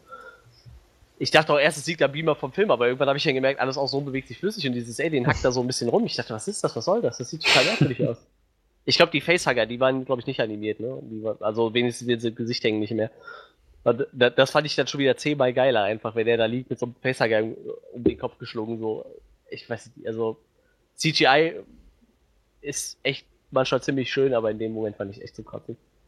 Ich, ich weiß nicht, was das war. Also ich habe da gesessen und dachte, das kann ja nicht wahr sein. Was, was, was soll das? Dann, dann setzt doch lieber diesen Typ, der schon seit Alien 3 die Puppen steuert, wieder dahin und lasst die Puppe steuern. Dann macht wegen mir nur so ein paar Faxen, wo es an der Wand entlang klettert mit, mit CGI, aber Ich glaube, das spielt halt so ein bisschen in das rein, was, was ich vorhin meinte. Also, ich fand halt, dass, also diese Action-Sequenzen waren halt irgendwie für mein Empfinden okay, aber sie waren halt auch nur das. Sie wirken halt einfach wie so ein durchschnittliches CGI zusammengemischtes Ding. So. Ein, also, es wirken halt gut gemacht, aber es war halt nichts, nichts Herausragendes für mich, weil ich so gedacht habe, ja, das, das könnte ich jetzt einfach irgendwie die Charaktere austauschen und habe das irgendwie schon tausendmal irg- irgendwo alles schon mal gesehen und das das hat, so halt, bisschen. hat halt irgendwie keinen Eindruck bei mir hinterlassen, so wirklich. ich ich habe mich Also, so ein bisschen gefühlt wie damals bei diesem Tarzan-Film, den wir gesehen haben. Wo du einfach, wenn du die so Animation. schlimm fand ich es nicht, aber Nee, ganz so schlimm war es halt nicht, aber wenn du die Animationsqualität an einem anderen Film misst, in so einem Franchise, das stimmt. merkst du halt, das, und vor allem der Film hat ja noch ein ordentliches Budget, ne? Also, ich meine, da hätte man schon ein bisschen mehr rausholen können. Und wie gesagt, selbst wenn, dann sonst wieder Back to the Roots, dann machst du halt diesen Neomorph wegen mir animiert, wenn es nicht anders geht, und machst den Xenomorph als wieder so wie der vorher gemacht war, als Puppe halt, ne? Ich bin sowieso echt ein Fan von, von handgemacht und so. Ich, ich weiß nicht. Wie gesagt, CGI in allen Ehren, das hat uns echt viel beschert, was wir sonst nie zu sehen bekommen hätten, aber ich mag zum Beispiel in Splatter-Filmen auch kein, kein CGI, das ist, ist voll daneben. Ich finde, du siehst es immer. Ich glaube, du wirst es auch in 20 Jahren noch sehen, auch egal wie gut die Qualität ist. Ja. Nichts geht über handgemachte Effekte, Puppen, Body-Applikationen, Kunstblut, geht halt nichts drüber. Ich glaube auch die, die, diese ganzen Szenen, wo der Chestburster aus dem Rücken platzt, ich glaube, da ist halt bis auf dieses, wo auf dem Boden fällt, so die ersten Szenen auch noch relativ viel handgemacht dran und das gefällt mir als zehnmal besser irgendwie. Wie gesagt, wie dieser Facehugger. Ich glaube, der war halt auch wenigstens in der Szene, wo er im Gesicht hängt, dann nachher nicht mehr animiert. Hm. Und das finde ich halt einfach zehnmal schöner dann. Hab mich optisch echt, echt super enttäuscht. Auch Ich fand ich den Planeten relativ lieblos, ehrlich gesagt. Bis auf dieses, diese Hütte von den, von den, von den Engineers. Aber Ich finde, also für mich hat das echt viel Atmosphäre dadurch nochmal erzeugt, dadurch, dass es halt alles so düster und grau und, und Ja, äh, noch nicht mal die Farbgebung, leblos aber- halt aussah. Und, ähm, Für, für einen Planeten, wo halt so eine relativ hochentwickelte Spezies rum. Naja, aber auch schon, auch schon seit zehn Jahren halt nicht mehr. Ja, gut, okay. Aber, Aber- irgendwo Gebäude müsste ja trotzdem da sein, oder? Denke ich mir immer so. Ich weiß ja nicht, die haben ja wahrscheinlich nicht nur da gehaust, wo die da hingekommen sind, oder? All- Das, sowas hätte man vielleicht einfach zeigen können, was passiert ist, nachdem David da gelandet ist. Aber ich habe ich hab tatsächlich noch eine andere Sache, die mich im Nachhinein sehr, sehr gestört hat. Wo ich nämlich das Gefühl habe, dass, dass ähm, Ridley Scott den Zuschauer manchmal für ein bisschen dämlich hält. Und das war diese ganze äh, Walter ist eigentlich David Nummer Ja, am ja, Schluss. ja. Ja, das, das- das, fand ich, das fand ich echt, also das fand ich echt so ein bisschen unter aller Sau. Das war so, wo ich im Kino schon dachte, echt jetzt, das ist jetzt echt so ein bisschen lächerlich. Und je mehr ich darüber nachdenke, umso, weiß ich nicht, beleidigender finde ich das auch. Also, er hat ja extra diesen letzten Schlag von, äh, von Walter weggelassen, so. Um das nicht zu offenbaren, ob das jetzt Walter ist oder nicht. Und trotzdem Mhm. wusste jeder die ganze Zeit, Ja, dass das David ist. Und dann kommt nämlich dann während dieser ganzen Schlusssequenz, wenn dann äh, das Xenomorph durch die äh, Anlage da getrieben wird und so, hat das für mich tatsächlich auch immer viel von der Aufmerksamkeit weggenommen von dieser Szene, weil ich mich halt dann doch die ganze Zeit gefragt habe, oh, was wird denn jetzt David gleich machen? Lässt er, lässt er das Viech jetzt durch oder nicht? Oder und am Ende frage ich mich doch, warum hat er das jetzt eigentlich gemacht, wenn er jetzt eigentlich nur wollte, dass, dass die Menschen sowieso alle umkommen? Warum hat er dann jetzt dann denen geholfen? So? Und also ich fand das halt einfach echt ziemlich scheiße so rückblickend. Das war einfach eine ziemlich, ziemlich dumme Sache. Und ja, das, also so ein bisschen kommt da halt mit rein, dass auch ab, öfters mal in dem Film Charaktere sich, finde ich, sehr dumm benommen haben. Ähm, wo ich mich halt echt gefragt habe, also weiß ich, also sei es jetzt schon allein diese ganze Nummer, wie überhaupt das Xenomorph am Schluss nochmal auf der, auf dem Schiff, auf der Covenant dann ausgebrochen ist. Sie kommen von einem Planeten, wo sie gerade, also wo sie schon zwei Männer dadurch verloren haben, dass durch, durch Sporen irgendwas verbreitet wurde und dadurch, dass irgendwie sich Dinger in andere Leute reinfressen und so. Aber es kommt niemand auf die Idee, mal irgendwie einen gründlichen Check zu machen, wenn sie wieder auf das Schiff kommen oder sowas. Das fand ich halt so ein bisschen sehr weit hergeholt. Dann kam auch diese Nummer mit überhaupt, dass sie, äh, dass sich niemand gewundert hat, dass Walter, weil sie ja dachten, das wäre Walter, sich gerade wieder zusammenflicken musste. Mhm. Wir haben gesehen, wie Walter sich geheilt hat. Einfach so. Seine Wunden einfach so regeneriert wurden. Und jetzt sitzt David da und, und flickt sich zusammen und kein Schwein wundert das irgendwie, weil seine Haut kaputt ist. Ich weiß nicht, das sind so Sachen, wo ich das Gefühl habe, wie gesagt, das passiert vor allem gerade so im dritten Akt am Schluss, wenn's, äh, wenn dieser Alien-Film, sag ich mal, so wirklich beginnt, wo ich halt das Gefühl hatte, es geht gerade einfach nur noch darum, wir müssen irgendwie jetzt einen Alien-Film da reinkloppen und weiß ich nicht. Also, das fand ich alles nicht, nicht sehr gut am Schluss. Ich habe auch direkt da gesessen so. Oh, guck mal, das ist David. Hey, ich bin's Walter. Nein, bist du nicht. Du bist David. Jeder weiß, dass du David bist.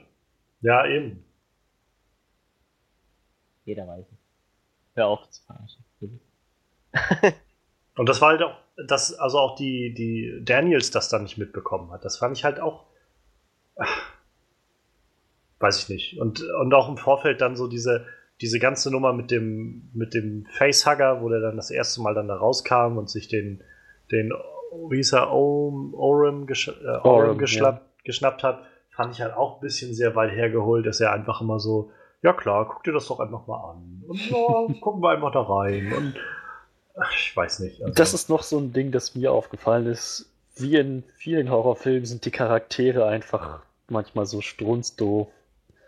Ich meine, wie oft, einmal natürlich die Sache mit Orem und dem, dem Facehugger, und wie oft kann man bitte auf Blut ausrutschen in dieser, Oh ja, dieser ersten das Action-Szene? das war auch ganz schön. Das war fast schon. Ich weiß Das nicht, war schon das Slapstick sein ja. oder so. Das war einfach, das war so ein bisschen peinlich, fand ich. Das fand ich allerdings auch. So, und, und dann noch die Sache mit der Quarantäne. So, nein, ich muss dich in der Quarantäne lassen. Die Zone ist jetzt, ist jetzt kontaminiert. Ah nee, weißt du was, ich lass dich raus. Nee, jetzt weißt du was, ich komme selber rein und schließ das Ding ab.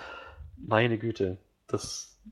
So, ich meine, ja, das sind Kolonisten, aber auch die müssten sich doch mal irgendwie an Prozeduren halten, die sie im Vorfeld gelernt haben. Und ja, dafür, dass Orem der Leader sein wollte, auch eher sehr leichtgläubig. Tja, das war also noch eine Sache, die mich gestört hat. So dumme Charaktere in Horrorfilmen. Die gibt's Ja. immer. Die muss es geben. Aber, aber ja, ich weiß nicht, doch nicht in sowas und dann auch nicht so dumm, oder? Ja, Also ich mein- meine eigentlich auch kein, kein, kein 0815 Horrorfilm, wo Das- man das erwartet. Ne? ja, und vor allem das Ding ist auch selbst die Hauptcharakterin, die Daniels, die halt ja schon eher eine von denen war, die am Anfang schon irgendwie misstrauisch war. Selbst die ist halt auch immer mal wieder ein bisschen dumm in dem ganzen Ding. Und stellt sich so ein bisschen an. Wie gesagt, gerade am Schluss diese ganze David Walter-Nummer fand ich schon ziemlich blöd, irgendwie das nicht zu sehen und sich da nicht irgendwie, ach, sich da irgendwie so, so verarschen zu lassen. Dann, keine Ahnung. Und also dann frage ich mich, das war doch im Original nicht so, dass Alan Ripley so, so ein Dämlack war irgendwie. Nein, so von, nein, absolut von, nicht. einer, von, von einem Glück ins nächste Unglück gestolpert ist oder so, sondern und da, da frage ich mich halt auch, war das jetzt so, war das denn der Plan von Ridley Scott, irgendwie zu sagen, ich will jetzt einen weiblichen Hauptcharakter schaffen, aber so ähnlich wie ich das damals mit Ripley gemacht habe, aber reicht jetzt auch, wenn es einfach nur eine Frau ist, die ein bisschen misstrauisch ist, so? Und das reicht dann? Oder, oder dreht sich halt einfach alles in diesem Film, also sowohl in Prometheus als auch jetzt in, äh, in Alien Covenant, einfach nur um David. Und alle anderen sind halt nur dazu da, um zu zeigen, was David so macht. Aber ich habe, dann fällt es mir halt wieder ein bisschen schwer, das, weiß ich nicht, so wirklich ernst zu nehmen, weil ich dann so, oder mich so wirklich mit involviert zu fühlen, weil ich habe jetzt wenig Sympathie für David. Und ich frage mich halt auch, in welche Richtung das jetzt alles noch gehen soll. Also, das, dieses ganze Kapitel ist ja scheinbar immer noch nicht durch. Jetzt sind sie erstmal wieder eingeschlafen und äh, David hat das Schiff übernommen und irgendwie zwei Facehugger-Embryos oder sowas. Scheinbar gibt es die nicht nur in Eiern, sondern auch in Embryos. Ja, jetzt damit irgendwie transportiert und äh, ich weiß nicht, also irgendwie so wirklich überzeugend tut mich das einfach nicht. Es wird so unrund alles. Alles so, so nett angefangen, aber so schlecht zu Ende geführt, habe ich das Gefühl. Obwohl die Frage halt immer noch, also die Frage bleibt, wann dann wirklich ein Sequel kommt. Also äh, Ridley Scott hatte ja schon gesagt, dass er ähm, schon irgendwie die nächsten drei, vier Filme oder sowas fertig geschrieben hat. Ich glaube, ich meine, ich glaube, es sollte irgendwie vier oder fünf Filme insgesamt werden, die diese Prequel-Reihe sozusagen haben Ja, also sollen. jetzt an, Angefangen bei offiziell angekündigt sind wir bei, dass er mit diesem Alien Covenant eine Trilogie startet. Genau. War und dann- Prometheus weggenommen jetzt. ne? Ja, Also noch ich glaube dann, ja, dann, genau, irgendwie so. Und, äh, naja, und er hatte jetzt schon gesagt, dass er die fertig hat, damit die auch recht schnell weitermachen können mit dem nächsten Dreh, wenn jetzt der rauskommt, aber, naja, der hat jetzt halt letzte Woche gestartet in Amerika und er hat an seinem Eröffnungswochenende 36 Millionen Dollar eingespielt. Bei 97 Millionen Dollar Budget. Das, ist ist halt- wahr. Echt nicht viel. Also ich meine, er spielt halt auch im Ausland noch ein bisschen was ein. Er ist jetzt halt weltweit auch schon über die 100 Millionen. Aber das ist trotzdem nichts, wo man sagen kann, das reißt jetzt gerade mal so richtig alles raus so und, und zeigt mal irgendwie, wie, wo der Hammer so hängt irgendwie. Ähm, also, wenn man dann überlegt, Prometheus hatte halt an seinem Eröffnungswochenende ähm, 51 Millionen Dollar eingespielt. Da frage ich mich jetzt, wird es denn noch weitere Filme geben? Das ist halt die Frage, ne? Also ich meine, irgendwann bestimmt, ich würde mich jetzt nicht wundern, also ich kann mir nicht vorstellen, dass sie sagen, sie lassen das völlig fallen. Dafür ist das Franchise wahrscheinlich dann doch zu verlockend, um da noch was rauszuquetschen und noch was neu zu machen. Aber ich könnte mir schon vorstellen, dass sie jetzt sagen, okay, kannst du machen, aber nächstes Mal dann nicht mit 100 Millionen Budget oder 91 Millionen, sondern eben nur mit 80 Millionen oder 75 Millionen Dollar Budget und äh, alles bisschen tighter und so. Und also ich meine, ich glaube, wir haben jetzt ja auch alle schon so ein bisschen uns auch negativ geäußert. Ich kann jetzt auch nicht sagen, dass der Film wirklich schlecht war so. Ich habe halt einfach nur das Gefühl, da war viel, was wirklich wesentlich besser hätte laufen können. Und äh, insofern finde ich es jetzt vielleicht auch nicht so gerechtfertigt, dass der Film so einen, so einen sehr niedrigen äh, Eröffnungsstand hat und auch irgendwie die Chancen so schlecht stehen, sag ich mal. Aber ich könnte mir halt auch echt vorstellen, dass da vielleicht Prometheus mit reinspielt, so diesen, diesen bitteren Geschmack, den Prometheus, glaube ich, bei vielen Fans der Reihe auch hinterlassen hat. Die halt gesagt haben, ja, nee, Prometheus war jetzt eigentlich ziemlich scheiße. Ähm, ich glaube, ich will mir diesen neuen Film nicht angucken, wenn der wieder mit Prometheus so zusammenhängt. Würde mich nicht wundern, also. Ja, ja, das spielt sicherlich mit rein. Ich bin auch mal gespannt, ob sie, ob sie ihm nicht Strich durch die Rechnung machen, dass er jetzt noch zwei Filme machen will und nicht sagen, hier, äh, stell dich mal lieber drauf ein, dass du noch einen Film machst, der dann anschließt ans Alien-Franchise. So, dass das seine Pläne mit dem, seiner Story, die er geschrieben hat, nicht auch nochmal durcheinander wirft, so. Wenn er sich jetzt darauf eingestellt hat, okay, ich mach mal mindestens noch zwei, das läuft ja, und jetzt läuft es nicht mehr, und die sagen, ja, du machst jetzt vielleicht mal nur noch einen erstmal, Ja. dann muss er sich ja auch schon wieder irgendwas einfallen lassen, ne? Bin echt mal gespannt.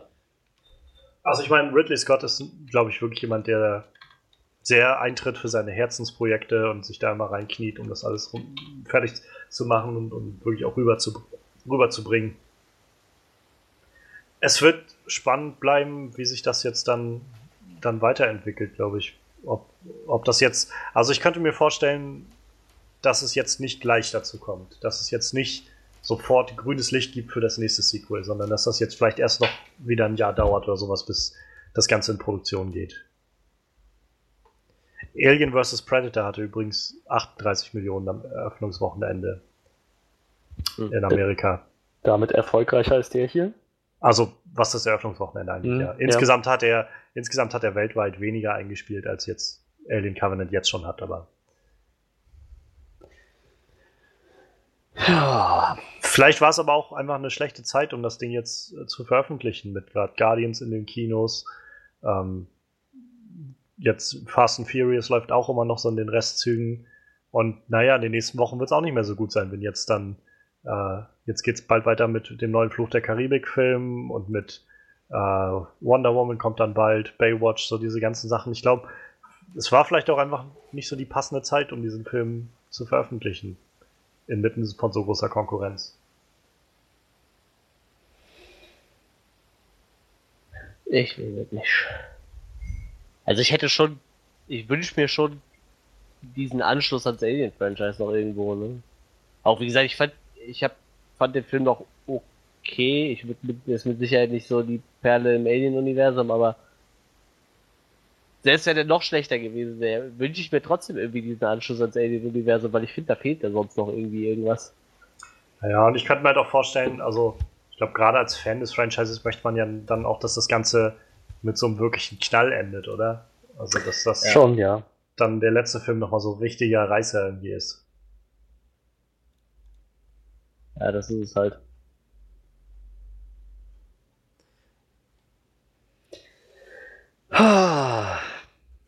naja. Hättet ihr noch was zu sagen von den Dingen, die euch nicht so gefallen haben? Ich glaube, so, ich glaube, die wichtigen Sachen sind für mich halt tatsächlich so die, die Pacing-Sachen, ähm, die es so gibt mit dem, mit diesem Ungleichgewicht von, dem, von der ersten Hälfte und der zweiten. Und vor allem in der zweiten Hälfte so dieses, den Zuschauer so ein bisschen für blöd zu verkaufen. Das ist das, was mich am meisten tatsächlich stört. Ähm, und das hat mir halt auch in dem letzten Akt halt gerade diese Actionsequenzen, die dann da waren, die ich halt auch nur so durchschnittlich fand, dann noch mehr kaputt gemacht, weil ich halt immer wieder die ganze Zeit eigentlich den Fokus weg hatte davon, sondern der Fokus lag dann für mich immer auf David, weil ich halt die ganze Zeit mich gefragt habe, warum er das überhaupt macht. Spoiler, wir haben keine Antwort bekommen darauf. auch sehr schön fand ich zum Schluss, dass er einfach mal so sofort äh, das Schiff umprogrammieren konnte auf seine, auf David, so von wegen, äh, David, Freischaltung 33557 oder was auch immer er da gesagt hat. Und ja, das ganze Schiff gehört jetzt dir, David. Was möchtest du machen? So, Das war so ein bisschen wie bei Batman wie Superman, hatte ich das Gefühl. Einmal bitte umschreiben auf Lex Luthor. Klar, machen wir. Tja. Aber ich glaube, ja, das war's. Also, Ja, ich bin auch durch. Dann schätze ich mal, kommen wir mal langsam. Was heißt langsam? Jetzt sofort zu unserem Resümee. Oh Mann, ich weiß gerade echt nicht, wer von uns wohl mit dem Film am gnädigsten umgehen wird. Ich fange mal einfach bei mir an erstmal.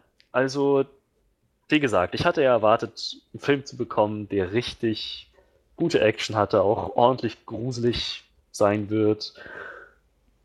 Naja, und eben eben eine richtig bedrückende, beklemmende Atmosphäre die ganze Zeit erzeugt. Das hat der Film meistens geschafft für mich. Der Film hat für mich auf jeden Fall nochmal unterstrichen, dass das Alien und alle seine Ableger und Vorfahren echt Kreaturen zum Fürchten sind. Und der Film hat das wirklich gut, gut rübergebracht, was diese Kreaturen ausmacht. Ich, an den Animationen habe ich mich jetzt nicht weiter gestört. Ich fand, das hat für mich alles ganz gut funktioniert. Ähm, die, Schausp die schauspielerischen Leistungen waren klasse. Die Story war ganz gut gestrickt fand ich mit vielen Elementen, die sich immer mal wieder gefunden haben, die sich da durchgezogen haben wie ein roter Faden. Das mochte ich wirklich sehr gern. Und naja, woran es dann doch gehapert hat, für mich war einmal das Handeln der Charaktere, wie gesagt, an manchen Stellen doch sehr dumm. Und er hat, der Film hat so auch seine, seine Phasen gehabt, in denen er ziemlich langatmig gewesen ist. Insgesamt würde ich ihn aber doch auf jeden Fall weiterempfehlen. Ich fand ihn sehenswert, ich bin froh, ihn im Kino gesehen zu haben, auf jeden Fall. Daher bin ich dann. Hm. Wir hatten uns, wir hatten neulich mit einer Freundin von uns geschrieben und ich meinte, ich fände den Film besser als Alien und ungefähr genauso gut wie Aliens. Dazu muss ich sagen, ich fand Aliens gut, aber nicht brillant. Ich fand nicht, dass es ein Meisterwerk gewesen ist. Ich bin dann so bei hm, siebeneinhalb von zehn. Ich mache einfach mal weiter. ja, wer immer möchte. Also, ich finde, man merkt auch bei Alien Covenant, wie wahrscheinlich bei den meisten anderen Ridley Scott-Filmen, dass Ridley Scott unglaublich kreativ ist, unglaublich viele Ideen hat, die er gerne machen möchte und sich auch, naja, sich auch darauf stützt, dann genau das umzusetzen. Also, ähm, ja, wir, wir sehen halt gerade in dem Film, finde ich, oder es wird sehr stark spürbar, was so ihm am Herzen liegt, diese, diese Thematik von Mensch erschafft oder äh, Ingenieure erschaffen Menschen, Menschen erschaffen Androiden, Androiden wenden sich gegen ihre Schöpfer und äh, all, so dieses ganze sehr, sehr tiefgreifende irgendwie. Und gerade das wird halt von Michael Fassbender super getragen, finde ich. Das, also der ist halt wie immer einfach super. Und genauso fand ich halt gerade auch Catherine Waterstone sehr, sehr schön in dem, was sie dann irgendwie bieten konnte. Und auch Danny McBride war sehr überraschend in so einer Rolle, sehr gut. Ähm, der Film kommt halt einfach. Achso, ja, und wenn wir mal positiv bleiben wollen, erstmal noch kurz. Also, es ist halt auch immer die, gerade diese, diese visuellen Sachen, die irgendwie sehr eindrucksvoll sein können und besonders diese, naja, für mich immer sehr Body-Horror-lastigen Dinge sind dann schon so auch wirklich herausgekommen als sehr ekelerregend, sag ich mal. Ähm, wo der Film meines Erachtens nach stolpert und ich kann halt das nicht in einen größeren Kontext setzen, weil ich die anderen Filme alle nicht gesehen habe, ist einfach das Pacing wodurch das Ganze für mich so ein bisschen wie so zweigeteilt wirkt, wo wir irgendwie in der ersten Hälfte so einen mythologischen Clusterfuck haben, irgendwie von, äh, von allen möglichen Dingen, die da, äh, die er da gemacht hat, äh, David gemacht hat und naja, und dann in der zweiten Hälfte halt versucht wird, so ein Xenomorph Alien-Film, so stelle ich mir das vor, dass man eigentlich so einen typischen Alien-Film haben will, da versucht zu inszenieren und dabei aber dann sich selbst ein Bein stellt, indem man dann versucht, irgendwelche Mysterien aufzubauen mit David Schrägstrich Walter, die aber so offensichtlich sind für den Zuschauer, dass ich es wirklich schon beleidigend fand. Und ach ja, ich weiß nicht, die Action bleibt halt auch dadurch auch irgendwie nicht über einem Level, was einfach nur okay ist halt. Ich, hätte lieber was wirklich, also intensiveres noch gesehen, was spannungsgeladeneres gesehen, wo ich das Gefühl habe von, es muss ja jetzt gar nicht nur die ganze Zeit Explosionen und Krawum und alles Mögliche sein, sondern wirklich so, dass ich das Gefühl habe, das habe ich so irgendwie noch nicht gesehen und ich baut das gerade auf was hin und so hatte ich das irgendwie einfach nicht das Gefühl. Es drehte sich immer alles ein bisschen im Kreis, man wusste irgendwie relativ gut, worauf es hinausläuft. Die einzige Frage war halt irgendwie David und die Frage wurde nicht mal wirklich beantwortet. Ähm, Im Endeffekt bin ich, glaube ich, sehr zwiegespalten bei dem Film. Also ich denke so, einerseits als jemand, der halt das Alien-Franchise noch nicht weiter gesehen hat, ich glaube, dem würde ich jetzt vielleicht nicht unbedingt raten, das Ganze, dass man da reinrennen muss.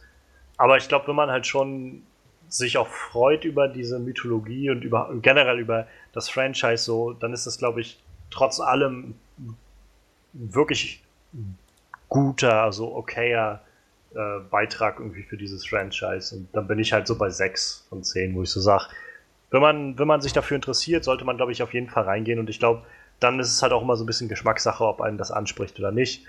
Wenn man jetzt so denkt, wie ich, also ich habe irgendwie vorher noch nichts davon gesehen, ist es vielleicht so ein bisschen, ja, ich weiß jetzt nicht, was ich mit vielen Dingen davon anfangen soll. Und dafür kommt es dann nicht hinaus über das Weiterempfehlen. Also. Hm. Gut. Dann fehlt dir nur noch Manuel. Das bin ich. ja, äh, leider ging der Film dann doch nicht in so eine Richtung, wie ich mir das eigentlich erhofft hatte. Ähm, ich habe mir halt wieder mehr oder weniger Alien 1 mäßig mehr gewünscht, halt mehr im Raumschiff, klaustrophobische Zustände. Äh, wir, wir, krabbeln durch äh, Gänge und Lüftungsschächte und so, wie es halt so im ersten Teil sehr schön war. Ähm, habe ich leider nicht bekommen. Äh, des Weiteren hat sich halt meine Befürchtung bestätigt, dass mit dem Sterben vom, ich sag mal, Hauptdesigner, auch das Design der Xeno, der neuen Neomorphs sich äh, in eine Richtung entwickelt, die ich total zum Kotzen fand. Also optisch hat er mir echt nicht viel geboten, was die Aliens anbietet. Ich mochte das CGI nicht sonderlich. Ähm, aber umso mehr mochte ich halt schon das ähm, ähm, das Cast, also ein Teil vom Cast auf jeden Fall. Wie gesagt, Danny McBride kannte ich nur aus Blödelfilmen, wie wahrscheinlich die meisten Leute. Ich weiß nicht, ob der, der hat bestimmt schon mal ernsthafte Filme gespielt, aber ich glaube, die sind bei uns dann wahrscheinlich ja nicht so riesig gewesen. Ähm, fand ich, hat er echt gut gemacht. Ich war echt äh, überzeugt davon. Ich mochte das. Was mochte ich denn noch? Da wird, da wird jetzt schon dünn. Nee, also, James äh, Franco. Mochte, tatsächlich mochte ich James Franco, auch wenn er so, so ein super kurzer Auftritt war. Ähm, ich mochte die Hauptdarstellerin, ich habe den Namen schon wieder vergessen. Fantastic Beasts, bla bla, ich weiß nicht. Catherine Waterstone. Ganz genau. Genau diese Frau. Äh, mochte ich sehr gerne. Ähm, ich, ich mochte diese komplette Szene in diesem Landungsschiff. Diese Szene, wo der eine das erste Mal stirbt, bis halt auf die CGI-Animationen, die Optik von dem Alien, aber die Szene an sich war schon ziemlich cool. Sehr äh, creepy und auch ein bisschen eklig, obwohl ich da echt ein bisschen abgehärtet bin, glaube ich. Also mich schockt da so schnell nichts mehr, meine ich. Ähm, deshalb, ich finde, bei mir kam auch der Horror ein bisschen zu kurz. Waren zwar so ein paar bisschen creepy Szenen drin, aber ich bin halt schon ein bisschen mehr gewöhnt, glaube ich. Aber ist auch nicht so schlimm. Ähm, wie gesagt, ich, ich fand den Film gut, aber er hat doch große Schwächen. Ich könnte halt, wie gesagt, Davids Handeln nicht so wirklich nachvollziehen. Das war mir ein bisschen, bisschen fremd, aber ich. Ah, wo bin ich? Wo lande ich denn dann? Immer bei 6,5 von 10 und auf jeden Fall für Fans vom, vom Franchise, die sollten sich den auf jeden Fall reinziehen. Ähm, für Leute, die vielleicht nur Prometheus gesehen haben, weiß ich nicht, ob man den unbedingt gesehen haben muss. Keine Ahnung. Wenn ein Prometheus gefallen hat, wahrscheinlich, dann guckt euch den auch an. Sonst auch für Alien-Fans auf jeden Fall, sollten wir das mal gucken. Und ich hoffe, dass wir langsam so in eine Richtung einschlagen, wo wir dann zu den ersten Alien-Filmen kommen. Das war's. Mensch, Mensch. Das sind doch mal wieder ein paar sehr differenzierte Meinungen. Naja, also ich meine, es ist ja jetzt nicht so, dass wir alle sagen, also dass wir so völlig unterschiedlich liegen und sagen, der, der eine sagte, wie der Film war super und der andere sagte, wie das war voller Scheiß. Also ich, ich erinnere nur an, äh, an Purge 3, als wir darüber geredet haben. Das war noch mal ein Zacken härter. Das ist schon richtig. Aber auch hier sind wir uns ja nicht einig, würde ich nicht sagen. Das jetzt nicht, nee. Zumindest sind wir uns aber einig, dass es schon ein Film ist, den man weiterempfehlen kann. Und ja, mit diesen Worten würde ich dann sagen, beenden wir den Podcast für heute und verabschieden uns. Jetzt muss ich, ich habe jetzt, hab jetzt noch nicht so viel Übung da drin. Ihr findet uns auf Soundcloud, auf ja. Facebook, auf unserer Facebook-Seite. Ähm, Und, Mann, irgendwas habe ich vergessen. Das Ding mit dem. Apfel? Das Ding mit dem, was? iTunes. Ah, richtig. Auf I okay, ja. Äh, auf iTunes natürlich auch. Und, auf Und unserer Homepage. auf unserer Homepage. Genau, auf unserer Homepage. Das findet ihr auch alles nochmal in der, in der Beschreibung sozusagen drin. Da gibt es auch die ganzen Links dafür und, und so. Das ist ausgezeichnet. Dann bin ich ja gerettet. Okay. Gut. Dann wünschen wir euch noch, dann danken wir euch erstmal fürs Zuhören und wünschen euch noch einen schönen Tag, Abend, was auch immer. Und bis zum nächsten Mal. Ciao, ciao.